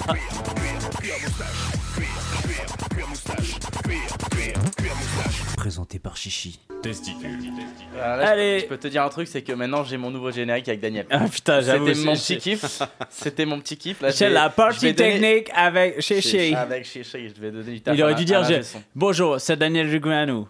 C'est- Parce que tu sais, on Daniel Renegranu sur Club Poker Radio. Ouais. Mais non, Euh. mais on reconnaîtra bien sûr Daniel. Alors, euh, vous avez les mains derrière vous, donc euh, il y a un petit replayer, donc vous pouvez, jeter un œil si, euh, si vous perdez un petit peu le fil. Alors, on parlait Cette des, table, elle est on incroyable. parlait cette des, tritons. Ouais, là j'ai mis tous les noms, hein, parce Non, que mais là on connaît tout table, le elle monde. est, elle est folle. La, la table est assez, assez folle, donc on est sur les Tritons Series Cash Game. On a mis tous les noms et chichi. Voilà, et on est exactement dans la peau de Chichi. Il était un peu hors, hors bankroll, mais bon, Pour il le s'est dit il y avait non, un shot un à faire. shot. Pour ça- le coup, on est, on est à la place du seul joueur, je pense que peut-être vous connaissez pas, qui s'appelle Tang Chuan. Voilà. Bon, en même temps, on connaît tous Ouais. quelqu'un qui s'appelle Tang Chuan à partir du moment où on habite à Paris. Donc, euh, Qu'est-ce que ça veut dire ça Ça vrai. n'engage que toi. Voilà, c'est vrai. Donc, du coup, alors au niveau des blindes, c'est une 2000, 4000, Straddle 8000. Ok, donc nous, on Ce a. sont des vrais dollars. Ce sont des vrais. C'est même pas des dollars, c'est des euros. Oui, c'est même pas des, c'est pas des dollars hongkongais. Non, quoi. non, c'est des, vrais euros dollars. de euros. C'est même pas des, des dollars. Donc on, est, on joue en euros. 2000, 4000, 8000. Donc c'est plutôt une petite table. C'est ma, ma, ma limite basse. dans The Vault, non? On est à la The Vault, on pourrait, on pourrait l'ouvrir. Donc nous, on est straddle avec deux valets. Donc on a Mathias Badiakouski, donc fiche 2013, qui open au cut-off à 22 000. Tout le monde va fold et on ouvre deux valets. Est-ce qu'on 3 bet 100% ou pas? Bon, On sait qu'on va jamais fold, ça c'est à peu près certain. Mais est-ce qu'on 3 bet tout le temps ici? Eric, d'abord. Moi, je connais mes limites. Voilà, on a un million de tapis. J'ai un ange qui s'est posé sur mon épaule et qui a veillé sur moi professionnellement, mais au niveau du jeu, je sais très bien que je suis mort à chaque fois. Donc, quelle que Mais soit ce la qui est bien, c'est décision, que tu peux, tu peux faire des, tu peux faire des conneries, ça te coûtera zéro. c'est clair, c'est clair. Euh, On a un million de tapis, là, il a, il a fait 22 000 là. Donc on est sur les blindes, du coup c'est 4 000, 8 000 du coup les blindes. Attends, avec le lui, il a straddle. 500. Combien il, a, 500? il a un peu, en gros 600, lui. On est 75 blind deep, en gros. C'est ça, lui il a un Parce peu moins de 600. stack, ouais. stack effectif. Ouais, avec le straddle, ça casse, ouais, ça, ça change le stack effectif, exactement. Non, mais Ouais, Eric, il va te remettre 100%. Ouais. Ouais, mais il a fais pas le temps. Tu fais combien sur 22 000 moi, j'ai pas le temps, il faut que ça aille vite. Combien sur 22 000 Donc il fait 22, tu fais combien Fais-toi plaisir, hein, tu peux en mettre au milieu, hein, tu peux en foutre partout. Ouais, hein. j'en ai, j'en ai un peu, euh, j'en ai un peu. euh, on va faire euh, trois fois. Trois fois, Oui, ok, c'est on bien. fait 66 000. Brian, Euh, je pense qu'on peut avoir une tr- stratégie mixée. Et le, là, avec 75 blindes de stack effectif, je sais pas si j'ai envie de 3 bêtes, parce que contre sa range de, de 4 bêtes shove, on n'est pas, on n'est pas ouf. Euh, donc euh, je pense qu'on peut flat une partie du temps. Après, euh, on a le droit de 3 bêtes une bonne partie du temps. Mais voilà. ok. Alors dé- déjà, il y a un, point qui est assez important. On s'en branle, moi, mais c'est pas grave.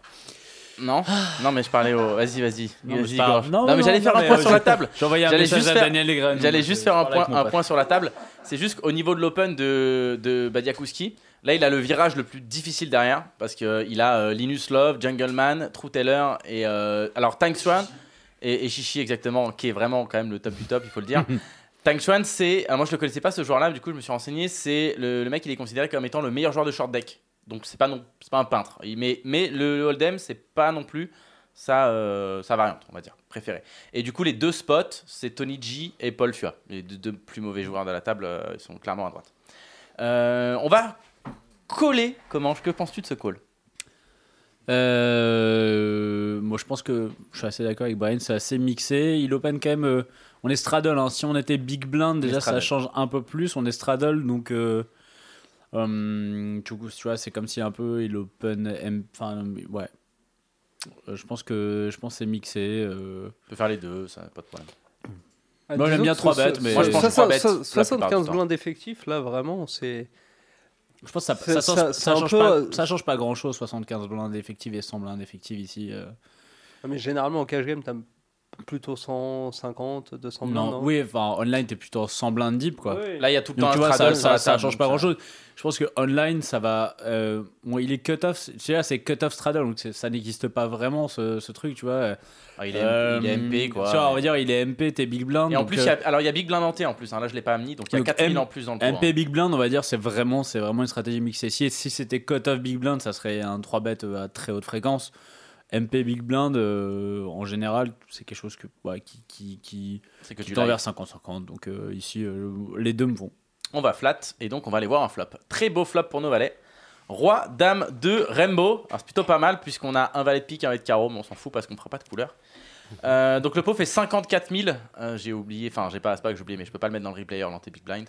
Donc le pot fait 54 000.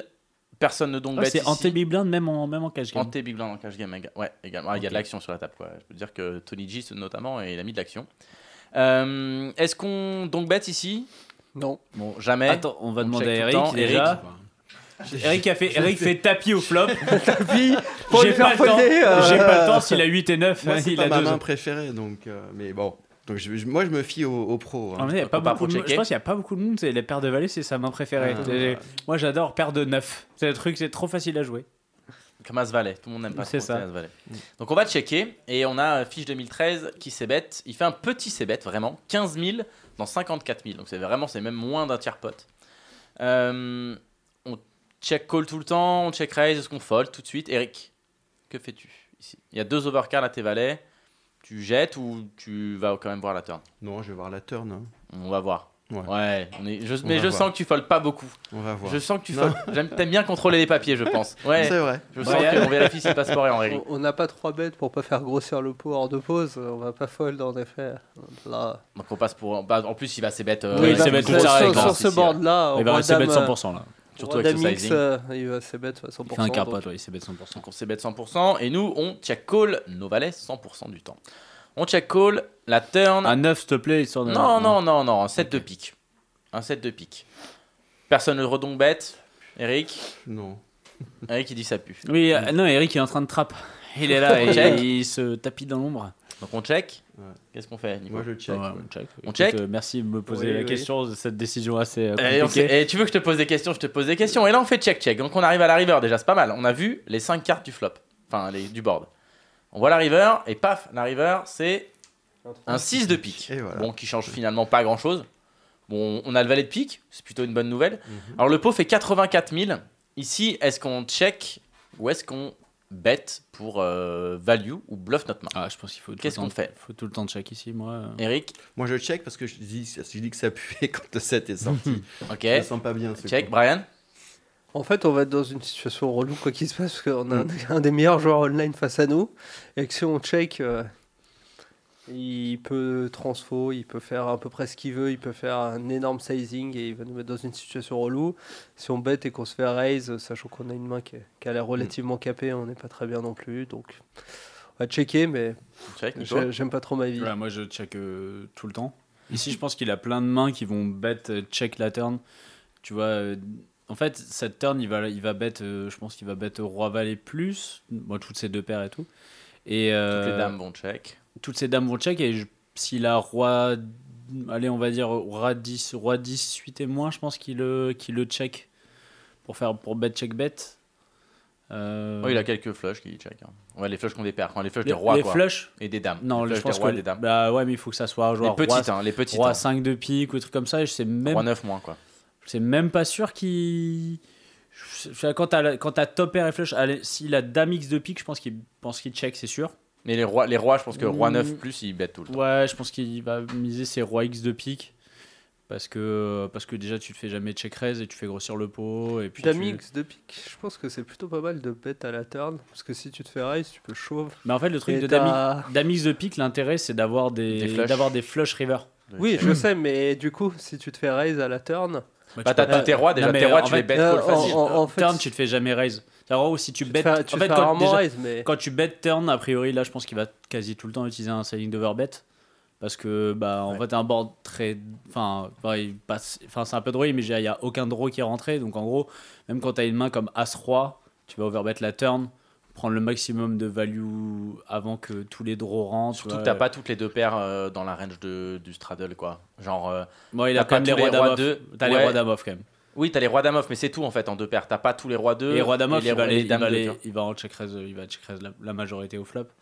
Roi 2, il va les, il va les check out, je pense. Et euh, du coup, il va, vu qu'il va overbet turn, je pense que t'as pas beaucoup de check raise. euh, Enfin, en gros, ouais, t'as pas beaucoup de check raise river. Turn, pardon. Tu vois, euh, Roi 7. Roi 7. C'est la... Et encore, Roi 7, je pense un- c'est un très bon. Enfin, tu vois, c'est un super candidat. Juste euh, call turn et call river, quoi. Un- Donc, euh, donc, check Donc, on donc, check ouais, moi je check, ouais. Bah, on va pas checker. C'est pour ça que j'ai pris On cette va main lead euh, tout petit, non? On va faire euh, un peu moins d'un tiers pot, du coup on fait 32 000 dans 84 000. Donc ici on est clairement en value avec notre main. Euh, alors la question c'est si vilain ici nous raise, on a un fold 100% ou pas Avec notre main. Ouais, ouais, je pense que. Bah, on a valet de pique, c'est c'est important, on sait qu'on parle tout le temps des bloqueurs. Ouais. On a 99% de fold, je pense. Donc on part pour bet, fold tout le temps du coup. Ah ouais, après, euh, il va pas nous raise tant que ça. Il, Ouais, il a pas de. Il a. Qu'est- Qu'est-ce qu'il peut, qu'est-ce qu'il peut raise ici euh? Est-ce que quand t'as roi 10, est-ce que quand t'as roi 10, tu peux raise? Ah non, même pas. hein, parce qu'il peut avoir dame 7, on peut avoir dame sur 7, un- dame 6. Et sur un sizing comme ça, euh, tu vas plutôt call roi 10 je pense. Tu vas pas transformer aussi haut que roi 10. Non, mais tu transformes pas en fait. C'est que tu peux, genre, euh, mettre. euh, Peut-être tu raises euh, fois 2,2. Tu veux value que- roi 10 off là, River toi? Non. En fait, je pense que quand on, nous, on a dame 7, dame 6, on va, on va bet plus cher en fait. On va pas bet un tiers. Tu vois, t'as- t'as- quand t'as deux paires, tu vas pas bet un tiers pot ici. Ah ok, tu parles de notre range, ok. je vois que- Donc, euh, bon, moi je sais pas. Donc on, on va on va pas se faire raise. Une bonne nouvelle. C'est une bonne nouvelle. On va pas se faire raise. Non, on va se faire call. Donc on va voir. euh, mais du coup, on va on va se mettre dans la peau de de Badiakouski. Badiakouski. Alors le call, euh, alors, je vous l'avoue, je l'ai pas compris. Alors, je vous si laisse on- deviner. Si, si on l'a pas compris, c'est que. Je vous laisse deviner sa main. A priori, on a une, on a une hauteur. Je vous laisse deviner sa main. Ouais, bah oui, on, est, on a une hauteur As. On a As 10 off sans pique. Sans pique. Ouais, As 10 off sans pique. Donc du coup, je n'ai pas trop compris ce call, euh, j'avoue. Donc value bet, euh, très beau value bet hein, euh, de, de Ouais, bah après, en fait, il- vu, vu le. le... Avec As 10, t'as pas une bonne main. Déjà, t'as un 10, t'as pas non, trop envie mais d'avoir un c'est- 10. Oui, oui, je suis d'accord, mais je pense qu'en fait, c'est. Ouais, mais en fait, euh, même si t'as pas, même si t'as un 10, t'as l'une des meilleures, t'as une des meilleures mains sans paire, quoi. Et Et il Et, a, euh, il a contre- des cœurs ou des carreaux? On a le l'As de trèfle et le 10 Ouais. de carreau. Quoi. en fait, Ouais, le, 10 je pense, de carreau, même. je pense que, je pense que pique, euh, cœur et pour toutes les backdoors, euh, toutes les backdoors Ah, t'as couleurs. 10 de carreau, c'est quand même un gros Non, backdoor, le quand 10 même. de carreau. euh. Je pense que pique, vraiment euh, relou, de mais- pas avoir de pique, on s'en fout parce que je, je- je suis certain que flush, on bête pas, on bête pas un carpot river euh, à la place de. de... Bah, si t'as de des, si des values. Bah, le truc, c'est que si t'as, t'es quand même obligé d'avoir quelques petites. Ouais, enfin, si- mais si tu- tu bêtes un tiers pot, toutes tes mains capées, Non, mais je pense que euh, tu bêtes, tu bêtes tu bêtes cher pas. tes mains pas capées. Ouais, mais je pense que tu bêtes pas un tiers. euh, En fait, euh, lui, d'une certaine façon, est capé aussi parce qu'il a pas de barrel, tu vois, donc il a pas, il a pas tant de flush que ça en fait. Oui, Parce hein, que, je suis- voilà, il, a pas, il a- il a pas de. Tu ouais. vois, il a pas tant de flush que ça. Donc en gros, euh, ici River, quand il bête euh, un carpot, euh, ouais, Je comprends pas le call, Le hein, fait d'avoir un, ah, le- de voir un pic, ouais. Je, je Bah, suis pas trop fan du call perso, mais après, enfin, surtout avec ah, vraiment avec le 10 de carreau en plus. Enfin, je pense qu'on a même au niveau de nos SI, tu vois, étant donné qu'on va se mettre tous nos SI sur Roi Dame 2, franchement, Après, t'en as vu des qu'il meilleurs à call. bête Oui, un, il y vu qu'il bête un carpot, il y a bien peut-être qu'il mieux. tu vois, il Des peut avoir, meilleurs. il peut avoir peut-être des jack high, batter flush draw qui se dit, euh, qui, qui, qui se Ouais, disent mais qu'ils genre, regarde peuvent déjà, call. t'enlèves des, tous, tous les bluffs naturels, genre tes val- les valets 10 et les 10 et 9 déjà. Oui, mais qui ça sont c'est tous les bluffs, ça, naturels. c'est- ça c'est les bluffs, euh, ça c'est les bluffs naturels. Mais je veux dire, Bah, dans- quand quand, tu on bêtes- bloque, c'est pas bon déjà. oui, tu mais vois. quand tu bêtes un carpot, tu dois, dé- tu dois peut-être défendre des mains, euh, des, des mains qui sont un peu plus, tu vois, un peu moins. Ah oui, bah ça de, tu au, vois, au des, flop des, clairement plus des gros. jack high euh, backdoor flush draw, je sais pas, des, des valets 8 de, de carreau, tu vois, des. Moi, c'est sûrement, enfin, c'est pour ça qu'il a trucs call. comme hein, ça, et- pas- Et en fait, il doit être juste, euh, il doit call, euh, il doit call 3000 pour gagner 14. euh, voilà, il doit être bon tellement peu souvent. Bon, il se dit qu'As 10. Oh, puis c'est quoi Qu'est-ce qu'on fait avec 32 000 euros à nos- de nos jours, franchement? Ouais, c'est qu'on 32. fait C'est 32 000 euros, hein, c'est pas les Oui, dollars. c'est hein. 32, Ouais, ouais, c'est bon, pas- c'est c'est pareil. pareil. hein, On a juste enlevé un zéro. J'ai Voilà. pas- fait la conversion pour le. Hein, je veux dire, bon. Ah, écoute, avec euh, ça, nous allons passer. Eric, à. Donc là, on a euh, gagné de l'oseille sur la première main, on- c'est pas mal. On prend du pognon. En premier pognon. Pour l'instant, on prend de l'oseille, c'est pas mal. Ça Donc va là, moins bien se passer sur la deuxième. ça va moins bien se passer. Alors déjà, Ah, là, la deuxième, elle est. euh, Alors là, on, on change de, on change euh, même player joue encore. Donc cette ah, fois-ci, je, je la connais pas non plus. Je pensais que tu avais pris la vid- celle que tu avais fait pour ta vidéo, mais. non, j'ai pris des mains Ah, c'est parce bien. que demain j'ai- pris des mains de cette vidéo. De, je fais une vidéo, il y aura des mains de cette partie qui est Triton Cash Game du Monténégro. Si vous voulez chercher sur YouTube, il y a trois épisodes et euh, ils sont vraiment pas mal, notamment le premier où euh, c'est Tony c'est des vieux épisodes ou Non, des- c'est des tout C'est nouveaux celle-là où il y a épisodes. le 1, 2, 3 là, c'est ça C'est c'est les épisodes de cette semaine. Donc euh, les épisodes sont tout frais, tout neufs. Alors cette fois-ci, on est dans la peau, encore une fois, de Tan Chuan. Et on va jouer contre Jungleman. Donc vous voyez que le coup d'avant, on avait 1 million et quelques. On a perdu un peu d'oseille. On en a plus que 400. Donc on a quand même perdu une petite baraque. euh, il s'est passé apparemment a des problèmes. Il est où le secrétaire avec le- le- la menotte et le. Apparemment, il on a faut- eu faut des- lui demander de venir là. On a eu des petits soucis. Alors, euh, au niveau de la main, donc là c'est Axton qui est en straddle et donc dans les blindes Paul Fua et Tony G.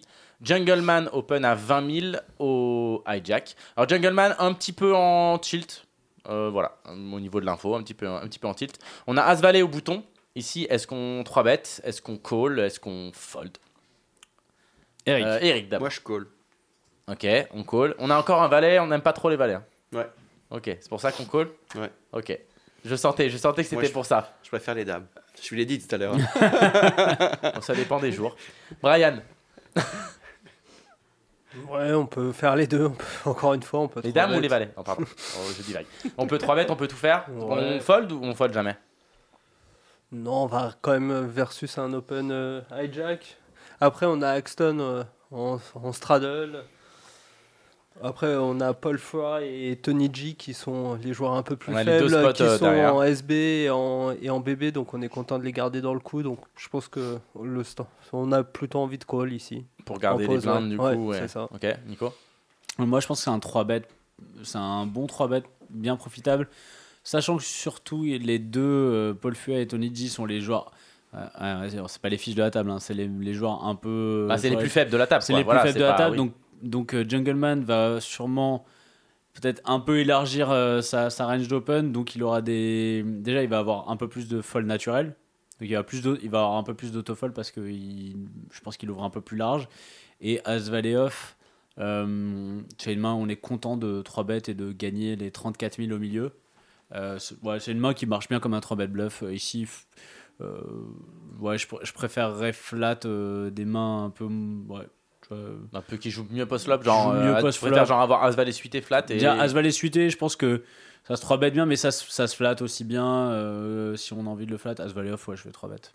Ok, donc euh, comme la main d'avant, il manque 4000 au pot, hein, puisqu'il manque euh, l'anté blind, donc il y a 38 000. Cette fois-ci, on va à 3 bêtes. On va choisir la solution agressive. On fait 55 000. Tout le monde fold et notre ami Jungleman défend son hijack. Donc on va avoir un flop. Flop plutôt pas mal pour notre main. hein. As 7-7. Rainbow. Donc euh, on fait deux paires, ce qui est plutôt pas mal. On fait deux paires seulement, on dit pas souvent ça. Bah ouais, j'aime bien dire, j'aime bien dire on fait, on fait deux paires. On a deux paires. Donc le pot fait 128 000. on a Euh, top tout. on a top tout. le pot fait 128 000 euros. Euh, est-ce qu'on s'ébête? C'est un board qu'on va s'ébête avec une grosse partie de notre range. Du coup, est-ce qu'on As Valet, on va s'ébête aussi? Ouais, c'est bête quasiment 100% quand on est en bluff, euh, quand on est en value. euh, je vois pas on vraiment prend- de raison de passer bête. Et on met un petit sizing. On fait ça comme Oui. ça. Eric, qu'est-ce qu'on à fait. Eric Je me fie. euh, Non, mais c'est de- Brian a naturellement, dit, Brian a naturellement dit. ici, naturellement ici. donc, a fait tapis, Mais- euh, mais 400 ton- 000. Imaginons que tu es, relancé préflop avec As Valet. Naturellement, qu'est-ce que tu ferais? Est-ce que tu miserais, mais est-ce que tu miserais pas cher ou plutôt cher? Non, je miserais pas cher. Pas cher? Tu ferais quoi Genre mi-pot ou moins cher encore? Ouais, non, un tiers du pot pour, le, pour voir un peu ce qu'il fait derrière. Putain, il- Ok, il pas bon, mal. hein. On est, on Bien. est bien. On va faire ça, un chouïa moins. Moi, on fait fais 40 même- 000. Ouais, ouais, j'allais dire, on peut faire super small sur ce board en fait. On fait 40 000 et on se fait jack tellement de. En fait, il a plein de folds naturels euh, là-dessus. euh, T'as Ah pas bah besoin oui, de faire bah. cher en fait. euh, Tous ces roi dame, roi valet, Mm. euh, tout ça. euh, Même. euh, même euh, Tous ceux qui n'ont pas de backdoor vont 100% fold. Quoi. Bah, même, même au. Ah non, roi dame backdoor, Il fold il est pas. censé fold roi dame ici. Hein. Roi dame backdoor, roi, fold roi dame ici avec une des backdoors, il overfold de malade. hein. En mais plus, après, tu en bloques fait, ta range- ouais, tu ouais, bloques notre après, range de value, quoi. C'est juste qu'un board. assez- Enfin, après, il va jouer roi-dame backdoor hors de position. Sur, enfin, tu vois. Ouais, dans un Ah ouais, non, mais clairement, tout clairement, ça, mais- mais bon, euh, sinon il, il overfold. Bon. Donc il va, il va défendre. Et on va voir la turn. Ouais, la turn est bien, j'aime bien cette turn. moi. On fait deux paires.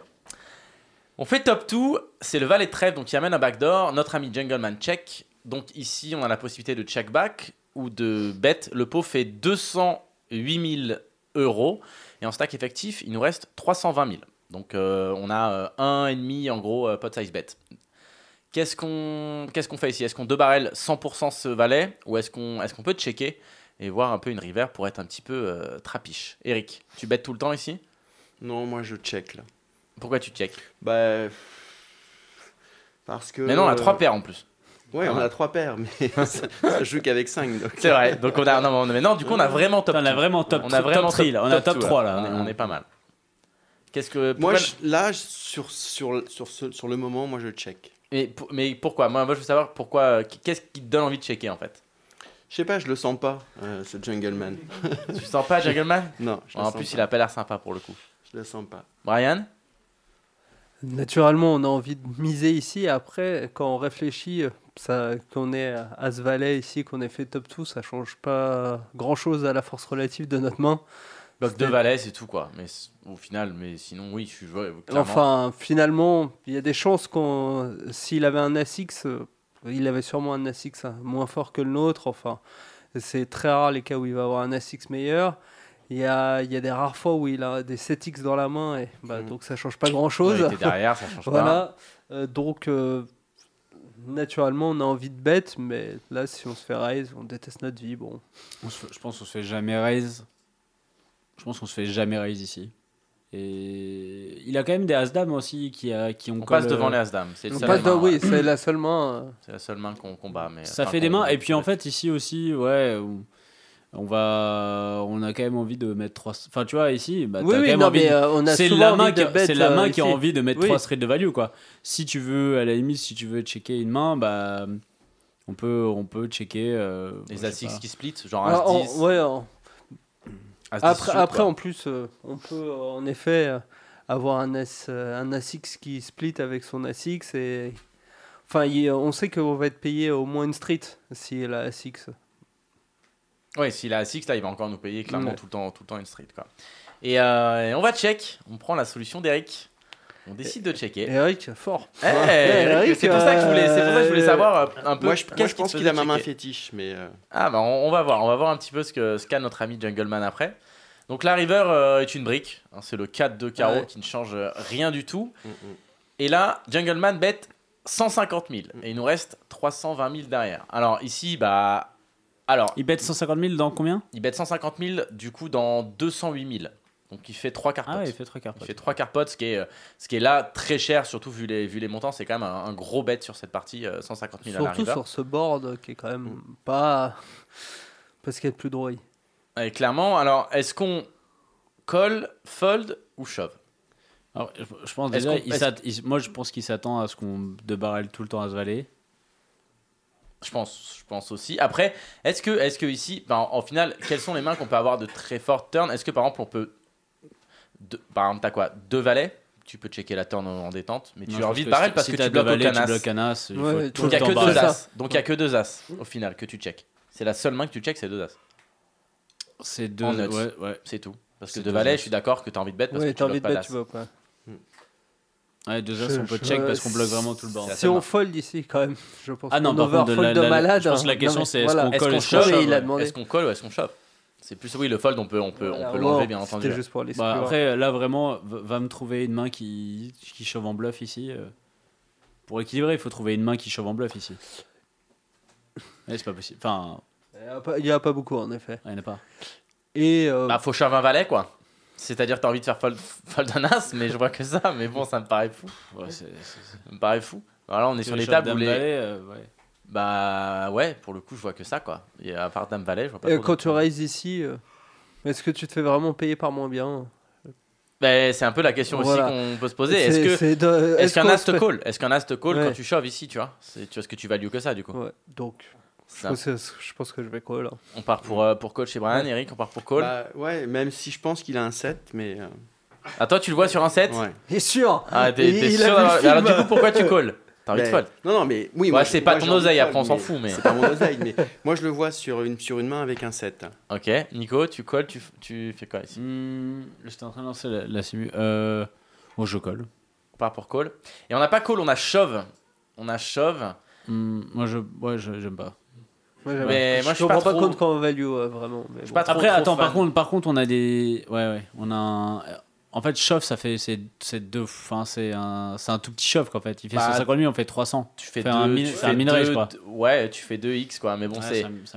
Après, le truc, c'est que sur, on est sur, à la base, on est sur une 2000-4000 quoi. Ça fait quand même pas Ouais. mal de blindes quand même.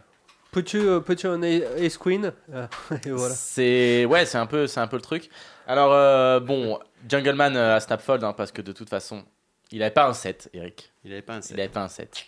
Il avait hauteur 9. Il avait 9 et 8 de trèfle. Par contre, la turn est belle quand même pour lui. 9 et 8 de trèfle. La turn, je peux te dire que. Ouais, c'était Ouais, cadeau. Le, le check back, kiffer, il était Ouais, cadeau. le check back était quand même cadeau. Et bon, bon il, a, il a bluffé River du coup. Et, Moi, j'ai euh, fait la simu super rapide avec euh, avec ouais. Range Vetra et c'est un shove. Et il shove As Valet euh, tout le temps. Il hein. shove As-Valet River Ouais. Ouais, après, après, je pense que ça dépend vraiment des parties qu'on joue. Alors, c'est assez marrant parce que du coup, euh, Jungleman, juste derrière, donc il snap fold parce qu'il a hauteur 9, euh, il propose un bet à la table tout de suite. Il est persuadé, il dit Je suis sûr qu'il m'a bluffé, mais il peut pas call, de toute façon, il a hauteur 9. Il dit Je, je, je prends un bet euh, pour. Je suis persuadé qu'il a bluffé, qu'il a bluffé. Si j'ai un âge, je colle tout le temps. Ah ouais? Et vu comment il le dit, je pense qu'il colle vraiment pour le coup tout le temps. Donc, euh, bah, pour le coup, peut-être qu'on Ouais, ne le saura jamais avec des si, Ah, on peut couper ça des pour, arbres. pour mais- avoir la. Pour, pour avoir le. Moi, je sais pas. Mais euh, pour avoir l'info, bon, il aura l'info parce que c'est filmé. Il a pas besoin de ça, s'en fout. Il l'aura. Mais sur le moment, il avait envie tout de Ouais, suite. il Il, était- pouvait il pas était- attendre. Ah, Jungleman a vécu une partie assez difficile, euh, notamment euh, mon petit foufou euh, Linus Love. euh, hein, enfin, le petit foufou de comment surtout. L'a un peu euh, malmené. Voilà. Mais euh, partie très intéressante, je vous conseille d'aller la regarder du coup. Cash Game Monténégro, Triton Series. Voilà. Voilà. En bluff, on shove Roi Valet. C'est rigolo. Ah ouais, Ok. bah, j'aurais dit Dame Valet. Je trouve que Dame Valet est mieux pour le coup. Hmm. Parce que tu, Roi Valet, tu bloques des As-3, mais à mi, tu t'en fous un peu plus de bloquer As-3 que As-Dame. Dame Valet, il le colle. Bon, ouais. Ok, bon, des fois, Pio fait. Euh, ok. Bah écoute, merci beaucoup, Chichi. Maintenant, Bah, tu auras de ton nouveau merci. jingle, euh, mais euh, on, va, on, va le, on va le préparer. Ah, ça fait plaisir. Euh, bah écoutez, merci beaucoup à tous les deux d'être d'être venus euh, nous voir. J'espère bon, on va on va forcément se, se revoir euh, se revoir euh, relativement souvent Venez Euh, nous voir au club.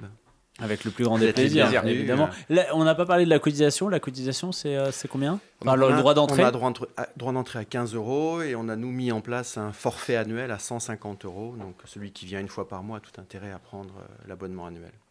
C'est le même que à l'époque de la CEF, non? Oui. Euh, 150 euros. Tout À la fin, c'était 150 euros. euh, c'est ça. Bah écoutez, euh, le prochain, la, la prochaine grosse étape, c'est euh, le 3000. La Ouais, semaine prochaine. Tout à fait, la semaine prochaine. La le semaine 10 c'est- Voilà, donc euh, le 3000, jours. ça va être. C'est un, gros test, c'est un, c'est un- Oui, oui, c'est bah, un test. ce- hein. c'est ce qu'on disait. En effet, on espère avoir un- une belle réussite sur ce tournoi-là, que le tournoi plaise et que ça, comme ça qu'on puisse avancer là-dessus. On va bien voir euh, comment ça se passe, mais ouais, c'est vraiment un très beau tournoi qu'on a créé, donc euh, on espère que ça plaira. Autant que nous, on a pris de plaisir à essayer de, de le penser et de le, de le créer. Il y a un petit, un petit stress là avant que, avant que ça commence ou ça. Un oui, bon- bah, un stress positif. oui, quoi, oui, mais bah, forcément, euh, à chaque tournoi et à chaque. Là, on parle des tournois spécifiquement, mais forcément, sur les tournois, euh, il y a des ajustements qu'on a fait. Et à chaque fois, quand, quand ça se passe bien, quand les gens sont contents, quand les gens de la. Tout à l'heure, il y avait quelqu'un, on en parlait, qui était là, ici, dans les, dans les locaux et qui a gagné le 200, euh, le, le classique, un, un jour et qui était absolument ravi, qui nous disait que c'était génial, que le club était super. C'est sûr que quand on a des retours comme ça, c'est Mm. c'est génial. Et en même temps, on écoute aussi les retours plus négatifs. Quand t'as gagné, Voilà. il est toujours super le club. hein. C'est c'est exact- c'est- non, mais c'est exactement ce que je lui ai dit. et Il m'a dit non, euh, même pas. euh, J'étais déjà venu plusieurs fois et j'adorais le club, euh, même quand j'avais pas gagné. Donc euh, bon, il était d'autant plus content qu'il avait gagné, hein, évidemment. Mais oui, oui, forcément qu'il y a. Voilà, on y pense. euh, on y pense déjà. Bah écoutez, euh, merci beaucoup. Euh, on vous souhaite euh, bah, écoutez, plein de réussite euh, Tout au long, bah, de toute façon, Eric, toi, on te retrouve dans trois ans à la tête du Du gros barrière. du gros barrière, a priori. Non, non, faut pas aller au-delà de ses compétences. c'est déjà, c'est déjà un beau challenge de, de gérer euh, un établissement comme, euh, comme le Club Barrière. hein. C'est quand même euh, à terme plus de 200 collaborateurs. Euh, euh, et c'est, euh, c'est, une épreuve chaque jour, en fait, parce qu'on reçoit euh, 300, 400, 500, euh, 500 joueurs avec les collaborateurs. C'est une mayonnaise qui doit être, qui doit être parfaite. Euh, euh, on a encore un peu, de, un peu d'amélioration à apporter sur certains, sur certains domaines, mais en fait, euh, voilà, Rome ne s'est pas construit en un jour. euh, le club barrière est là et on va le peaufiner. On va écouter les retours de nos, de nos joueurs et puis essayer d'améliorer pour que chacun puisse trouver euh, un moment ou un autre de, de, de la semaine euh, le, le- le- le lieu à sa convenance. Eh ben, écoute, j'aurais pas Parfait. pu. C'est une belle conclusion. Moi, j'aurais dit, eh ben, super. Tu vois, Ouais, bon, on voit les, on voit les, les années Si on d'expérience. ouvre un club, il va pas tenir longtemps, je peux te le dire. J'ai été coaché, j'ai été coaché. Attends, tu sais quoi, moi, je- Non, mais moi il tiendra pas longtemps, mais moi, j'irai pas en prison. Toi, si tu ouvres un club, toi, t'iras en prison. Ce sera pas un club de poker que je vais ouais, ouvrir. Ah, bizarrement, on aurait douté. Et ouais, malheureusement, vraiment. si on va en prison, on ne prend pas les 20 000. hein. C'est Ah, pas comme au merde. Monopoly. Ah ouais, non, c'est pas ça. Je passe pas par la case départ. Loupé. Merci beaucoup en tout cas, c'était Merci vraiment à très vous. agréable. Euh, nous, on se donne rendez-vous euh, la semaine prochaine. Mais je- et je crois qu'on va retrouver des, des joueurs de poker. C'est-à-dire qu'on va C'est retrouver, vrai, il y a Ouais, plus de ouais. clubs on va retrouver et on va retrouver quelqu'un qui est derrière nous. Non. Si. C'est vrai? Fabrice Souli qui sera Fab avec nous, avec le vainqueur du WPO euh, à Dublin. Ah, c'est euh, Philou, Philopoc. Philopoc. Voilà. Ok, Donc super. euh, voilà, on va retrouver euh, des, des, des bases de, du, du club poker. C'est vrai que ça faisait longtemps, j'ai l'impression qu'on avait plus de joueurs. Attends, mais C'est fou. euh, on a fait, on a Mais fait c'est des bonnes nouvelles, des- ça fait plaisir fait d'avoir. tour euh, des- Non, mais pour le coup, attends, temps qu'on les attend, ça fait quand même Et plaisir puis, euh, euh, puis ça d'avoir fait la plaisir parce que bah, Steven, c'est content de retrouver euh, de, tr- de retrouver Fab Soul. Pourquoi tu fais des bras des deux d'honneur? Parce que je serais pas là. Ah bah ah bah, bah, Ah, zut. ah oui, Bah, pas. Steven. Bah, tu sais quoi ça- au moins, tu fais un- tu vas couvrir un gros tournoi? Et tu vas couvrir quoi? Allez, on va pas faire de- Allez, Merci. on se donne rendez-vous la semaine prochaine. Merci Salut à tout tous. le monde, bisous, ciao, ciao. Merci, ciao. Les jeux d'argent et de hasard peuvent être dangereux. Perte d'argent, conflits familiaux, addiction. Jouez pour le plaisir et avec modération. Apprenez à fixer vos limites. Pour rappel, les jeux d'argent sont interdits aux moins de 18 ans. N'initiez pas vos enfants à des jeux réservés aux adultes. Si vous pensez avoir un problème avec le jeu, appelez le 09 74 75 13 13. Appel non surtaxé.